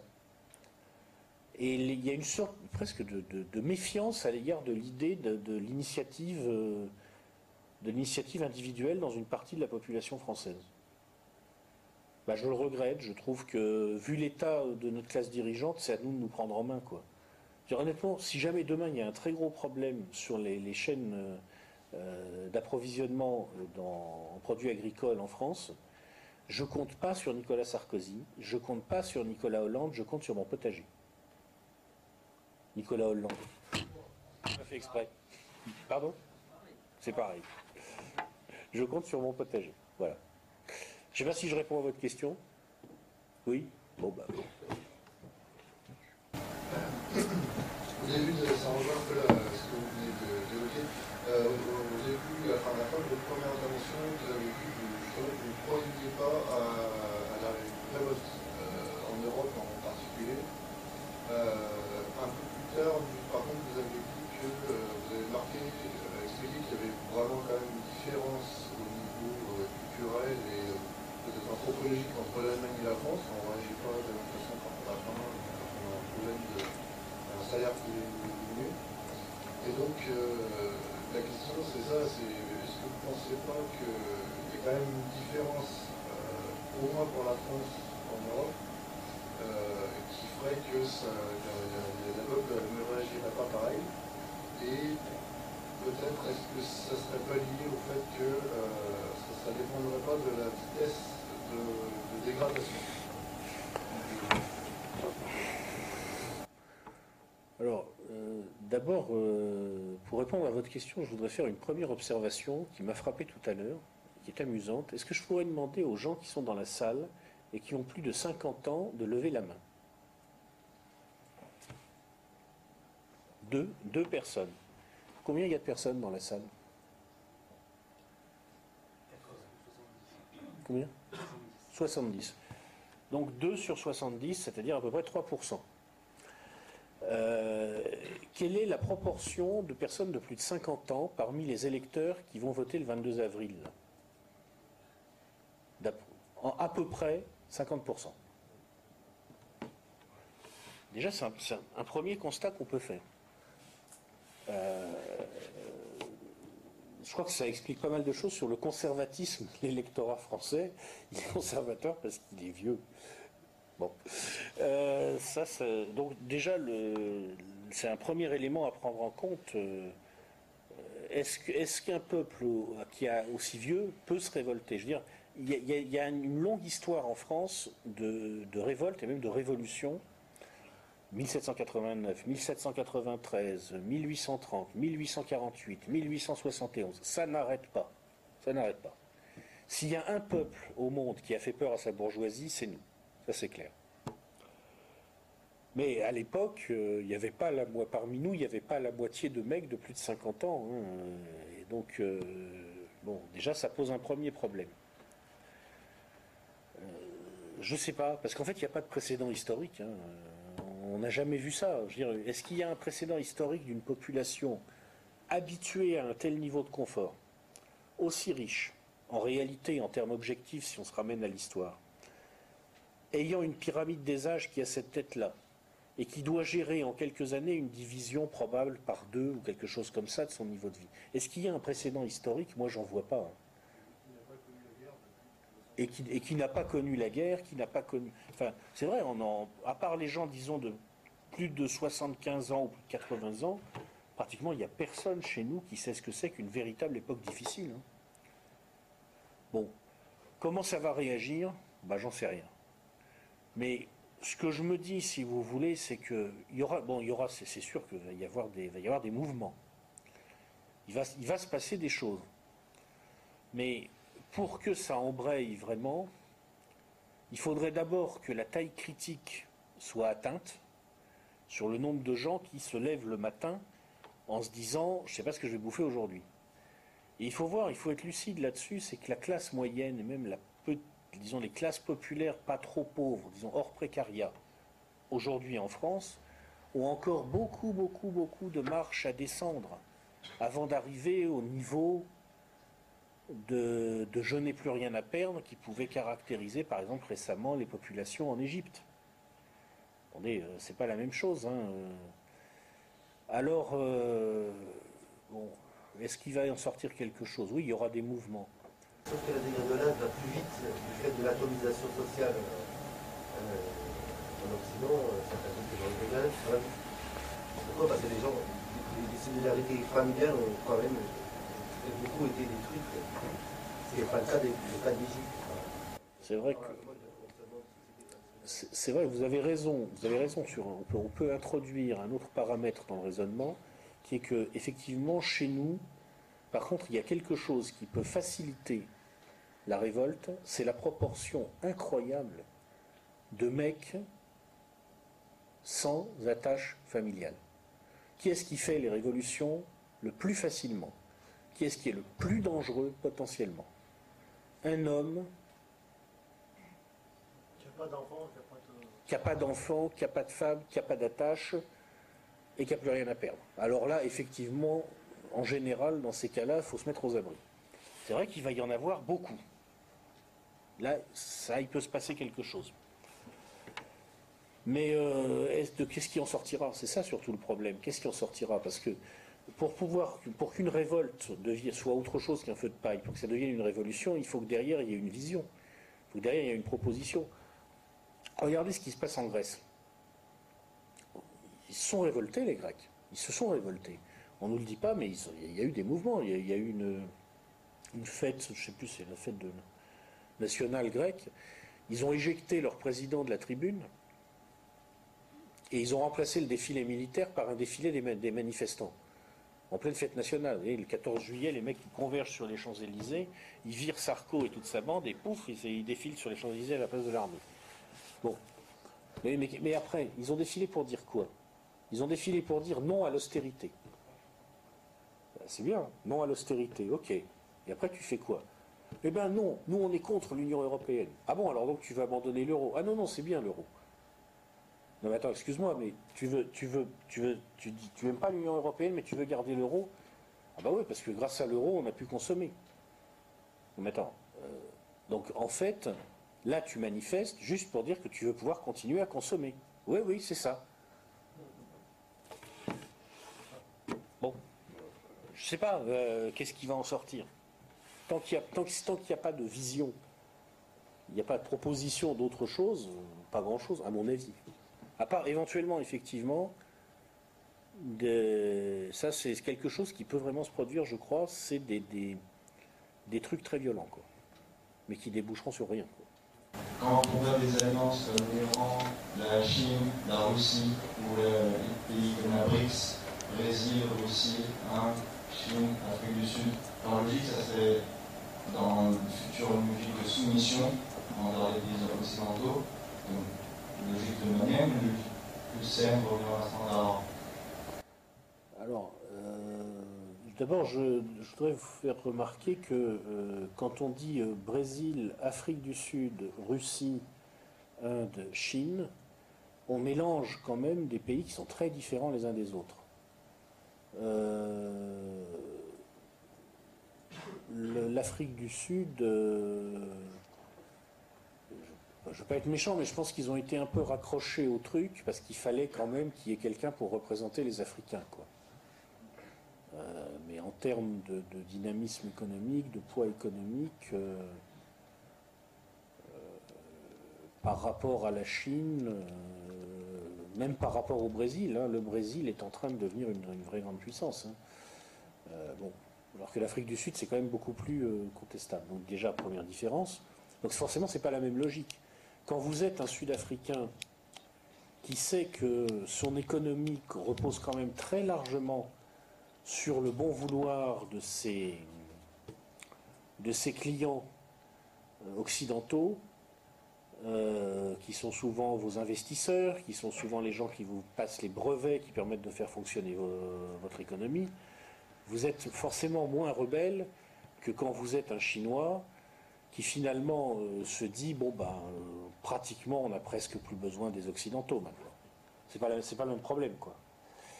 Euh, idem sur le plan de l'indépendance militaire, c'est-à-dire qu'à un certain moment, pour dire non, pour se rebeller en face de quelque chose, il faut tout simplement être capable de faire face à la punition. La punition, c'est d'abord la guerre financière, et après, si ça suffit pas, la guerre tout court. Bon. La, Russie a les moyens de. C'est bien pour ça d'ailleurs que elle est identifiée par une partie de l'oligarchie occidentale clairement comme le principal ennemi. Elle a les moyens de dire non aux États-Unis parce qu'elle a les armes qu'il faut. La Chine ne les a pas encore, je crois, mais bon, s'en rapproche. C'est pour ça qu'elle s'est unie à la, Russie d'ailleurs. À mon avis, c'est la raison principale. Il y a aussi les matières premières. L'Inde, le Brésil et l'Afrique du Sud n'ont pas à ce stade les moyens euh, militaires de, faire face. Donc c'est forcément, c'est pas tout à fait la même situation. C'est-à-dire qu'on ne peut pas comparer tous ces pays. Il y a aussi des différences de dynamique. C'est-à-dire que euh, le Brésil est un pays euh, dont, la, dynamique économique est très puissante. Et la Russie est un pays qui bénéficie d'un énorme avantage lié aux hydrocarbures, mais qui a beaucoup de mal, hein, visiblement, à développer un appareil économique diversifié. Il y a, comme qui dirait, des petits blocages là-bas. Euh, L'Inde est encore en explosion démographique. D'ailleurs, c'est un des, trucs personnellement qui me, me laisse penser qu'il va se passer des choses assez graves. Vous regardez les perspectives démographiques du sous-continent indien, vous vous posez des questions quand même. Comment ils vont faire Euh, par, contre, la Russie, elle, est en implosion démographique. Donc là encore, c'est pas le même vécu, c'est pas, les- pas la même, euh, la même conception des choses sur l'avenir. Donc, on- est-ce qu'on peut homogénéiser tout ça en disant il y a un truc qui s'appelle les BRICS? Et ils font une certaine, ils, promeuvent une certaine vision. C'est plutôt une instance de coordination s'agissant euh, du groupe BRICS, à mon avis, même si il avance petit à petit vers euh, vers un ensemble de propositions où on voit bien qu'à un moment, en gros, ils vont dire aux anciennes puissances dominantes issues de la Seconde Guerre mondiale, bon écoutez, euh, c'est nous qui devons financer le FMI, mais vous voulez garder les droits de vote. C'est nous qui relançons l'économie mondiale. C'est la Chine qui a relancé en réalité l'économie mondiale en 2009-2010 et évité la catastrophe. hein. La, catastrophe financière a été évitée par les Américains, mais la catastrophe économique, c'est les Chinois qui l'ont évitée. Parce que ce qu'on oublie toujours de dire, c'est qu'il y a un pays qui a vraiment fait du keynésianisme, et à très haute dose, depuis 4-5 ans, c'est la Chine. Et c'est elle, en fait, qui, a relancé le truc. Euh, ils, vont, ils dire à un moment, forcément, donc euh, en, fait, on doit tout faire tenir, on doit tout tirer pendant que vous vieillissez, que vous vous croulez, mais c'est pas grave, à l'ONU, vous continuez à faire les cadors. Ils vont pas être d'accord éternellement non plus. Donc c'est sûr que ça, existe, quoi. Mais en même temps, il y a d'autres tendances à l'intérieur de ce groupe, au niveau du Brésil et de l'Afrique du Sud surtout, j'ai l'impression, qui consistent à dire oui, mais bon, euh, attendez, euh, pas trop vite, euh, on dépend quand même un peu de tous ces gens-là. Moi, je crois beaucoup plus, si vous voulez, que l'opposition, c'est l'OTAN contre l'Organisation de coopération de Shanghai, que, euh, en quelque sorte, euh, l'Occident, qui est déjà un concept en lui-même, en géométrie variable, contre les BRICS. Je pense que c'est plus compliqué que ça. Euh, il y a une tendance générale du Sud maintenant à, à revendiquer, à juste titre d'ailleurs, à mon avis, plus de justice sur la planète. Euh, mais c'est pas encore une véritable opposition frontale, une véritable rébellion. Pour moi, l'opposition frontale aujourd'hui, c'est OCS OTAN. Parce que là, par contre, il y a les moyens, en fait, de dire non. En Chine, en Russie.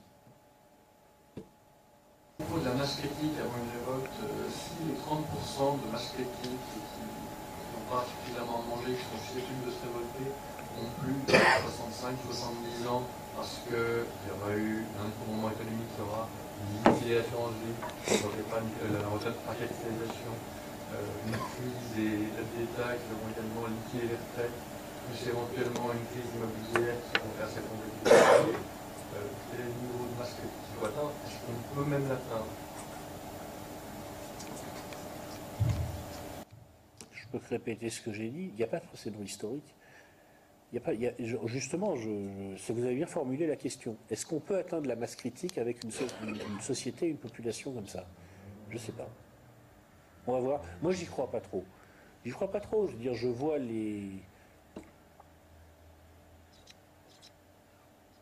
Je vois les gens autour de moi. Honnêtement, il y a des moments. Je me dis, mais euh, comment est-ce que c'est possible qu'il y ait un tel décrochage maintenant entre le monde dans lequel beaucoup de gens vivent, si j'ose dire, et le monde qu'ils perçoivent. C'est-à-dire que il m'est arrivé d'entendre des discussions entre des collègues de bureau, des gens, des gens ordinaires en quelque sorte. Écoutez, j'avais l'impression d'avoir été plongé par mégarde dans un film des années 70, quoi. C'était, c'était un film euh, genre euh, avec Michel Piccoli et Annie Girardot, quoi. Alors c'est sympa, je veux dire, c'était, c'était une belle époque, hein, les années 70, simplement. Là, euh, ils sont tombent dans des espèces de failles spatio-temporelles, maintenant, bon. Honnêtement, je sais pas. Quand je vois ça, je me dis, mais non, c'est ce qui va se passer si jamais ça tourne mal, c'est que ces gens-là vont se réfugier, dans quelque sorte, dans le rêve. Dans le rêve, dans le passé. Après tout, c'est une génération. Les, vétérans de la Grande Guerre patriotique sont morts de faim, parfois, à petit feu, dans la Russie des années 90. Et pourtant, on peut quand même penser que c'était des mecs qui étaient un peu plus capables de bouger que nos, que nos baby boomers en- en- bientôt retraités. C'est triste, mais je pense que c'est comme ça.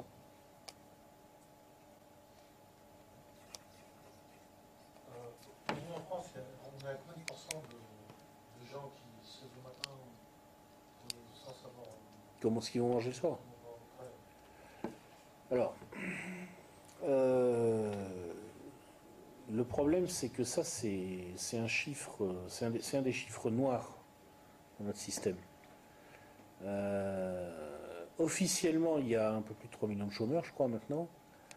En réalité, il y en a 8 millions. Hein. Oui, quelque chose comme ça. Si on tient compte des gens qui sont en sous-emploi, des gens qui ont arrêté de chercher, des, gens qui... Euh,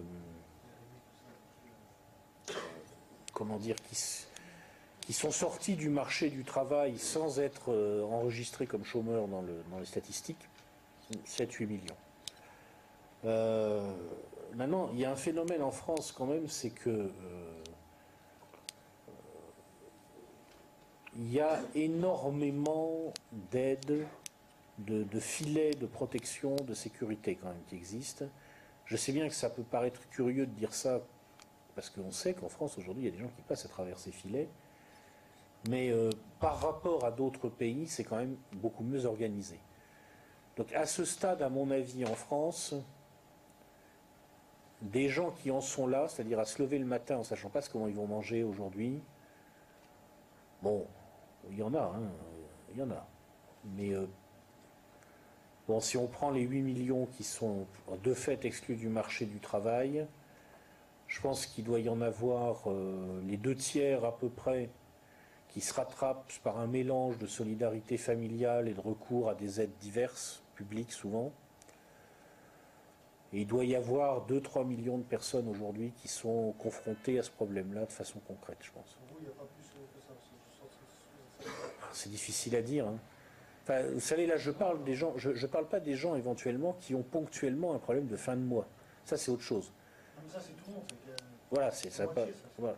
Je parle des gens régulièrement, tout le temps, ils sont vraiment dans cette situation-là. Quoi. Ils ne savent pas ce qu'ils vont manger. En fait, on est loin, en fait. du- C'est pas vraiment la, la crise de la crise, quoi. Pardon? On n'est pas vraiment à la crise de la crise, quoi. C'est Là, pas on- vraiment pété, quoi. Ah, pour l'instant, nous, en France, on n'a rien vu. On n'a rien vu encore.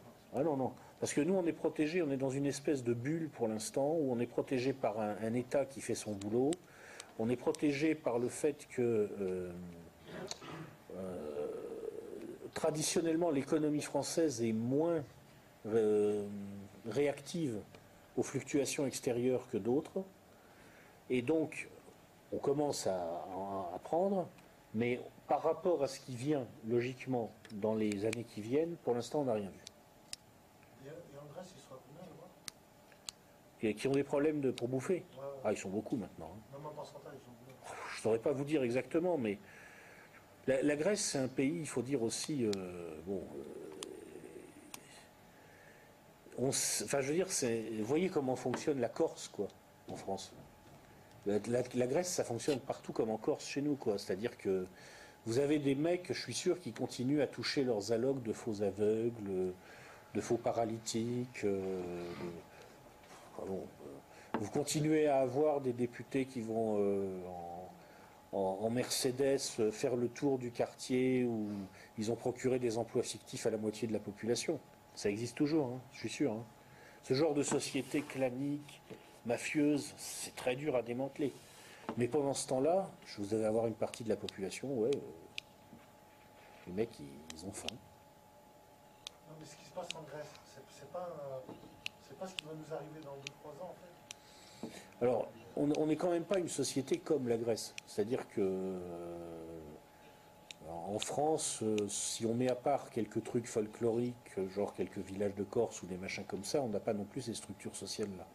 Mais nous, il va nous arriver, euh, je pense, un intermédiaire entre ce qui est arrivé aux Grecs et ce qui est arrivé aux Américains. C'est-à-dire que le, le filet de protection par l'État va commencer à craquer sérieusement. Et puis, euh, bon, ben. Alors, mais maintenant, il y a plein de scénarios possibles. C'est-à-dire que ça dépend. Beaucoup de choses dépendent de l'ordre dans lequel les composantes du système vont craquer. C'est-à-dire que ce n'est pas le même problème.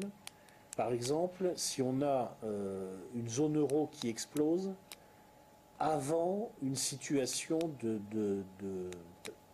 comment dire de, lancement très rapide d'un- d'un QE3, d'un QE4, d'un QE5 aux États-Unis et de, déclenchement d'une phase d'inflation forte aux États-Unis.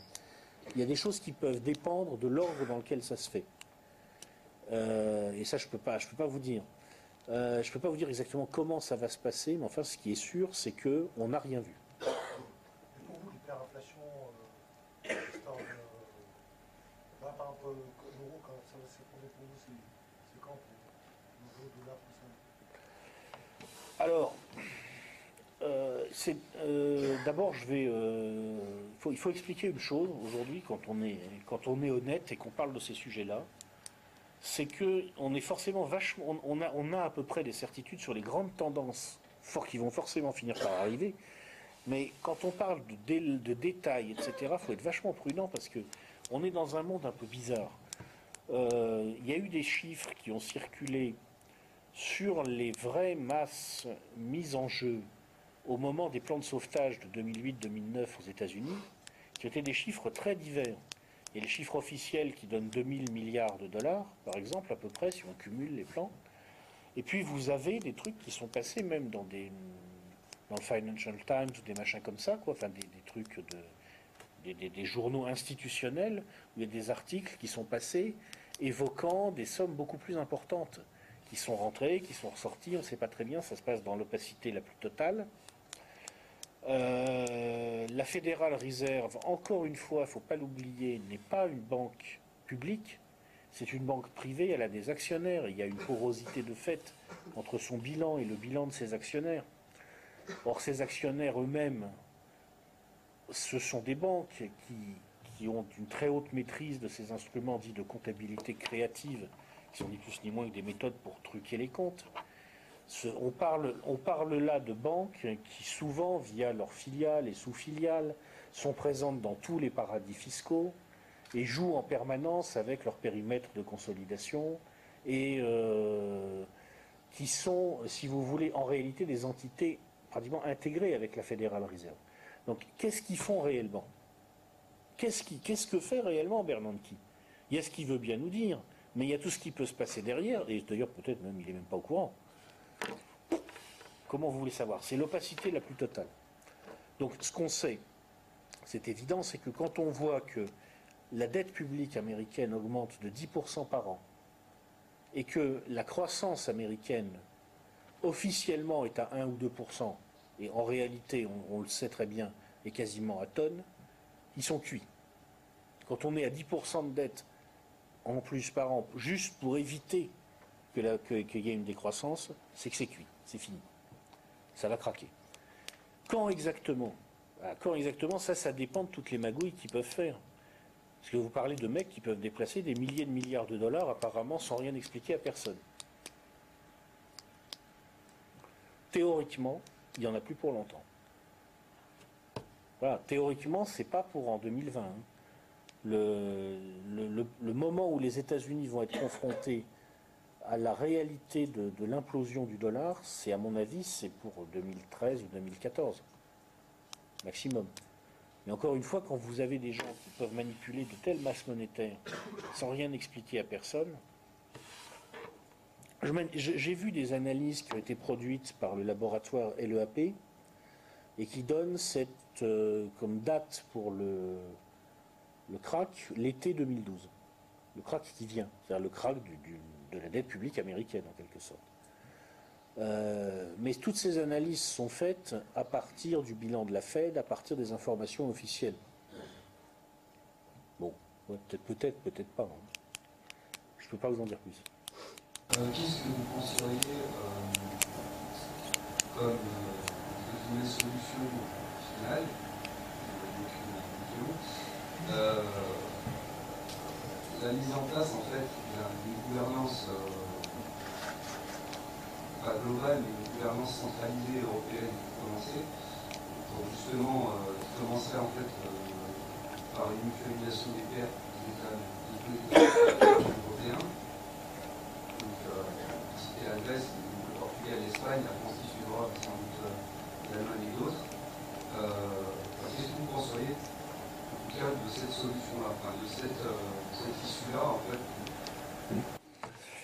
c'est manifestement euh, ce vers quoi une partie de l'oligarchie européenne veut nous amener. Euh, ça suppose d'abord que les Allemands vont être d'accord. Donc ça veut dire qu'à un moment, il faut aller leur dire les excédents commerciaux que vous avez stockés depuis 10 ans pour payer les retraites de vos vieux, en fait, ça va servir à rembourser la dette des Espagnols, des Portugais, des Italiens et des Grecs. Et même des Français, tiens, au passage, on va se servir un peu. Il n'y a pas de raison. On peut aller l'expliquer aux Allemands, mais il va falloir être très pédagogue. Ça, déjà, c'est une première chose. C'est clair. Euh. Donc, déjà, je suis un peu dubitatif sur la faisabilité. Euh, sur la faisabilité politique, tout simplement. C'est-à-dire que vous avez des gens à la Commission européenne, des gens comme M. Van Rompuy, euh, qui sont là, j'ai l'impression, un petit peu pour, euh, euh, pour faire en sorte qu'on avance sur les dossiers quand on a la possibilité, quoi. Quand il y a un consensus momentané qui se dégage, on avance et là, clac, on met une règle comme quoi on ne peut plus reculer. Voilà, et ça avance comme ça un petit peu. Là, ils sont confrontés à une situation de crack imminent, rapide. Il faut réagir vite. Et donc, ils n'ont pas, ils ont pas 15 ans devant eux pour le faire. hein. Alors déjà, la faisabilité, non. Ensuite, bon, à supposer qu'ils essayent de le faire. Et après, il se passe quoi? Après, ils ont mis dans la même gouvernance, entre guillemets, européenne, euh, tous les pays d'Europe. Donc ça veut dire que cette gouvernance, concrètement, pour le faire avaler à l'Allemagne, qu'est-ce comment c'est possible? Ça veut dire que dans tous les pays d'Europe, il y a un ministre des Finances allemand. Bon, ça peut, ça, peut être un Français, mais en fait c'est un Français allemand, comme Trichet, quoi. Bon. Euh, Ouais, ils peuvent essayer. Et donc ça veut dire que dans tous les pays d'Europe, il y a un mec qui dit, comme, euh, comme, comme, finalement c'est un petit peu ce que le- le- les Grecs sont en train de se faire expliquer, les gars, à partir de maintenant, vous êtes allemands. Parce que d'abord, l'Europe, c'est la liberté et la démocratie. Elle est née sur les décombres d'un continent sinistré par la Seconde Guerre mondiale. Et maintenant, tout a changé. On est tous allemands. Bon, d'accord, ok. Et, et, et c'est pas fini. Et vous donc, puisque vous êtes allemand, vous allez fonctionner comme des Allemands. Donc vous prenez cette société grecque que j'évoquais tout à l'heure, avec ses aveugles miracles, etc. Et du jour au lendemain, tout le monde fonctionne à l'allemande. Ça, ça n'existe pas, ça. Non mais c'est un fait. Donc moi je dis ça marchera pas. Voilà.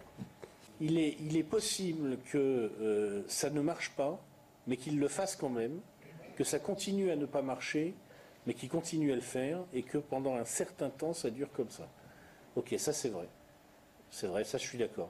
Ça peut d'ailleurs être une des façons pour eux de gérer l'ajustement brutal euh, dont je parlais.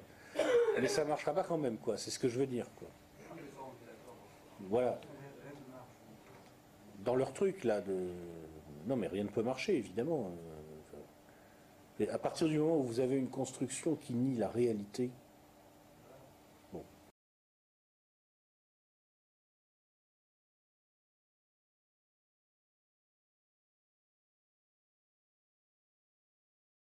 Je vais, vous, dire un truc, c'est qu'en ce moment, euh, il y a un certain discours anti-allemand qui existe et qui m'énerve un peu. Euh, non pas que je sois euh, forcément moi-même pro-allemand, je, enfin, je crois que j'ai une position neutre par rapport à eux. Bon, voilà, c'est un pays, c'est une réalité, il faut le prendre tel qu'il est. Mais euh, il y a un certain discours euh, anti-allemand qui consiste à dire en gros. euh,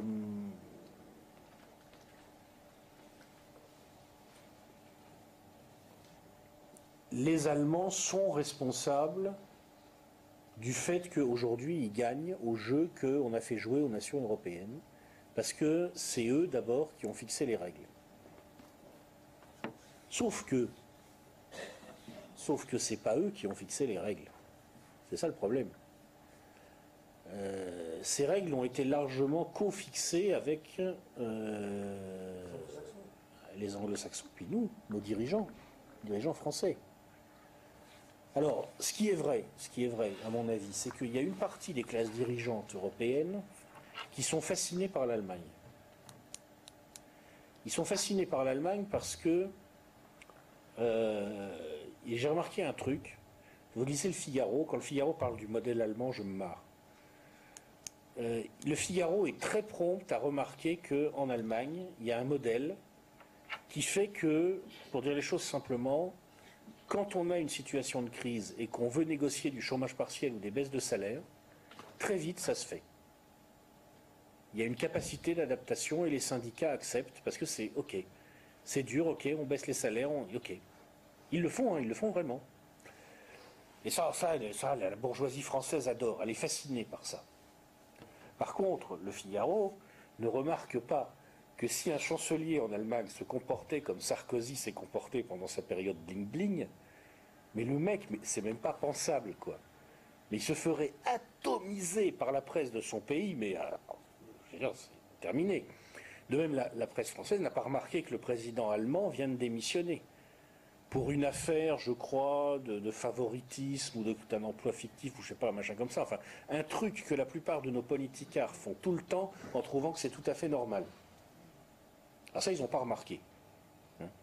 Donc euh, ça, ça joue un rôle. C'est-à-dire qu'il y a une certaine fascination de la bourgeoisie française pour un système allemand parce que la seule chose qu'elle en a retenue, c'est que là-bas, les prolos sont disciplinés. Et il y a une certaine tendance chez les classes dirigeantes du continent a bien aimé finalement confier un peu les choses à l'Allemagne, parce que, euh, parce que comme ça, n'est-ce pas, il y a de l'ordre. Ça date pas d'hier. Hein. Ça date pas d'hier. Et les anglo-saxons jouent là-dessus, je crois aussi. Il y a une certaine tendance à, chez les anglo-saxons à se dire finalement ces Allemands, ils sont bien. On les a battus et depuis, ils obéissent.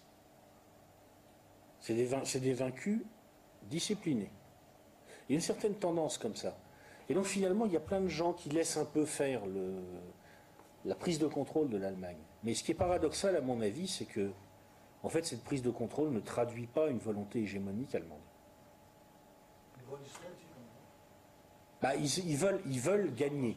Ils veulent gagner des parts de marché, ils veulent défendre leur économie et l'étendre. Ils ont raison. Et qu'est-ce que vous allez leur reprocher? Bah, Ils précarisent leur, salariés, euh, voilà. Ah oui, mais ça c'est parce que. Oui, mais ça. Euh, le niveau de vie des Allemands est euh, plus bas que le niveau de vie des Français très nettement en Allemagne de l'Est, plus haut en Allemagne de l'Ouest. Et en moyenne, à mon avis, ça doit à peu près s'équilibrer. En moyenne. Mais il faut savoir deux choses quand même là-dessus. je veux dire, il faut, les dire. Je veux dire, c'est des choses désagréables, mais il faut les dire quelque part,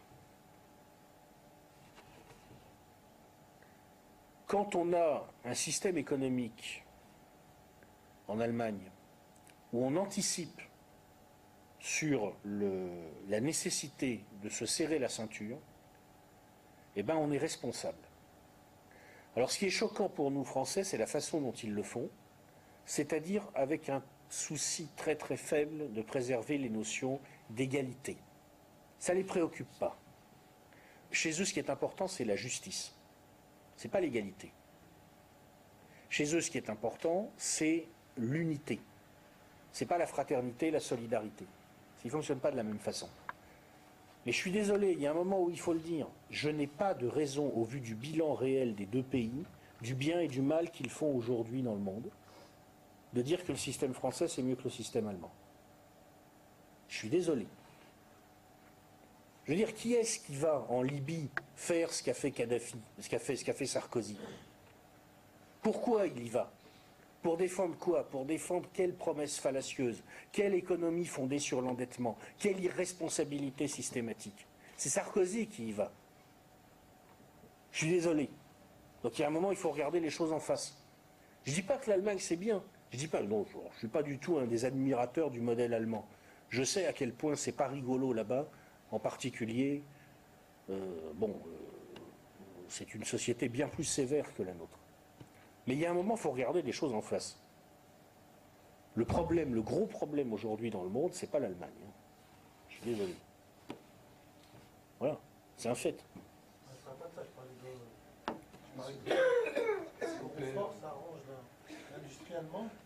Oui, bah, ils ont, ils ont bien, ils ont très, ils ont très très bien joué leur coup Comme mais de toute façon, c'est toujours comme ça avec eux. Ils n'ont pas de stratégie, à mon avis. Ils n'ont jamais vraiment été forts en stratégie dans toute leur histoire, mais ils sont impatables tactiquement. Ils prennent les situations comme elles sont, de façon pragmatique, et ils s'adaptent à ça grâce à leur capacité d'organisation, et ils sont très forts là-dessus. Et c'est vrai que la situation qui est créée aujourd'hui leur va parfaitement. Un euro à 1,30$, 1,35$, parfait. Et c'est vrai qu'ils jouent de leur poids, de leur influence pour obtenir ça. Mais quelque part, à un moment, enfin je veux dire, euh, ouais c'est un fait, ils jouent, leur stratégie. Mais c'est pas eux qui ont défini en réalité ces règles du jeu. Et c'est pas eux qui sont le plus gros danger. C'est ça que je dis simplement. Après, c'est vrai qu'ils jouent leur stratégie. Après, c'est vrai qu'ils en profitent. C'est un fait. Ça les arrange. Temporairement, ça les arrange. Bon, ils savent très bien, comme je disais à monsieur, que ça ne va pas durer. hein. Il faudra en sortir. Vous avez développé plusieurs accélérateurs, des facteurs qui pourraient accélérer la crise. Moi, j'aimerais que vous en développiez deux, si c'est possible. Euh, un baril à 150 dollars ou à 200 dollars.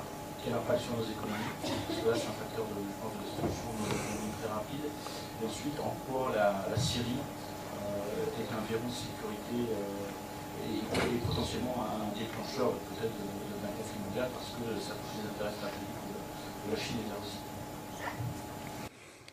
Alors, euh, le baril, là, euh, 200 dollars ou quelque chose comme ça.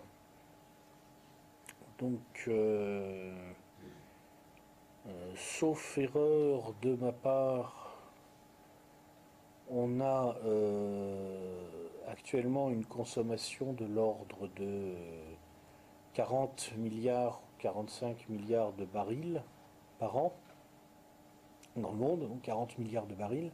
Donc 200 dollars en gros, bon plus 100 dollars on va dire pour simplifier. Donc 40 milliards euh, que multiplie 100 dollars, ça fait 400 milliards, ça fait 4000 milliards. Ça veut dire que la facture énergétique augmente de 4000 milliards. 4000 milliards, ça doit représenter, à vue de nez, euh, 7% du PIB mondial, ou quelque chose comme ça. Donc déjà, bon, euh, premier constat, soit les gens acceptent, trouvent, trouvent les ressources pour dépenser 7% de plus, soit forcément il faut qu'ils qu'ils rognent 7% par ailleurs. C'est-à-dire qu'il y a- il y, a un effet mécanique de substitution partielle qui engendre une, euh, contraction de la demande, par ailleurs, déjà. Euh, ensuite, euh, il y a le problème de tous ceux qui ne pourront pas ou très difficilement se payer un baril à ce prix-là. C'est-à-dire que ça, c'est là, quand on a raisonné en termes de substitution, on a raisonné comme si finalement tout était un peu égal à tout partout. Mais c'est pas comme ça que ça marche. Si on a un baril qui monte à 200 dollars, 300 dollars, vous imaginez la situation de pays qui sont déjà étranglés financièrement, qui ont déjà des problèmes d'approvisionnement, comme la Grèce, d'ailleurs. La Grèce qui, soi-disant, soi-disant, est associée à l'embargo américain contre l'Iran. On peut rigoler, je veux dire, de temps en temps, on peut se marrer. Le, mec, il, est- il crève de faim et il décrète un embargo contre le producteur, de, contre le boulanger. En fait, c'est un, mec qui crève de faim, il fait l'embargo contre le boulanger. C'est ridicule. Euh, et donc, euh, bref, pour en revenir à ce que je disais, bon, 300 dollars par exemple le baril, ça peut monter jusque-là, à mon avis. hein. Euh, je sais pas, il faudrait voir exactement la situation de la Grèce, mais à mon avis, bah, ils, sont, ils sont assez vite acculés euh, au rationnement, quoi. Pour des raisons tout simplement, euh, même pas de disponibilité des stocks, mais pour des simples raisons financières. Euh, moi, je crois que l'une des conséquences drôles que ça peut avoir aussi, c'est un très fort renforcement de la position russe. C'est pour ça qu'à mon avis, les Américains doivent. Enfin, c'est assez comique leur situation, parce que d'un côté, si on regarde les conséquences économiques, si le prix du baril explose, euh, en fait, le, dollar euh, aujourd'hui a un sous-jacent hein, euh, flottant qui est, le, pétrole, qui sont d'une manière générale les hydrocarbures et les matières premières. Si ces prix explosent, ça permet d'une certaine façon la dévaluation du dollar au nom de la couverture de ces marchés. Mais en même temps, si ces prix explosent, c'est tout bénéfice pour les Russes. Euh, ben, un baril à 300 dollars, euh, c'est champagne à Gazprom. hein. Donc, euh, ça fait beaucoup de conséquences, c'est difficile à développer exactement. En tout cas, certainement, dans l'état où est l'économie mondiale aujourd'hui, vu la masse de, dettes dont on est en train de faire passer d'un véhicule à l'autre en catastrophe pour essayer de cacher le fait qu'on ne sait pas comment les rembourser, à mon avis, c'est ça, boum, le détonateur. Le fait est que ça doit forcément être dans le périmètre de défense, où là on recule plus pour les Chinois et les Russes, parce que bel et bien, là, ils n'ont pas reculé. Je veux dire, quand les, quand les Américains, euh, les Français et les Britanniques ont décidé que les tribus de Cyrénaïque devaient absolument bénéficier de la démocratie, euh, les, les- les- finalement, bon, les Russes et les Chinois, ils ont fait un peu la gueule, mais ils ont laissé faire. En Syrie, ils n'ont pas laissé faire.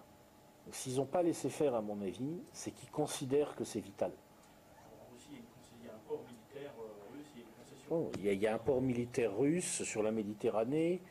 euh, puis je pense aussi, euh, euh, comment dire, évidemment, je pense, enfin, comme tout le monde, mais j'en sais pas plus que vous, hein, que derrière ça, il y a la préparation de l'attaque sur l'Iran et que bloquer l'attaque sur la Syrie était un moyen d'empêcher ou de rendre en tout cas beaucoup plus compliqué une attaque ultérieure sur l'Iran.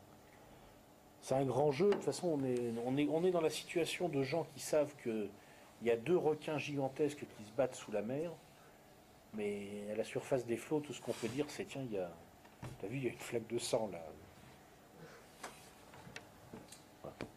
merci Michel Drac d'avoir éclairé.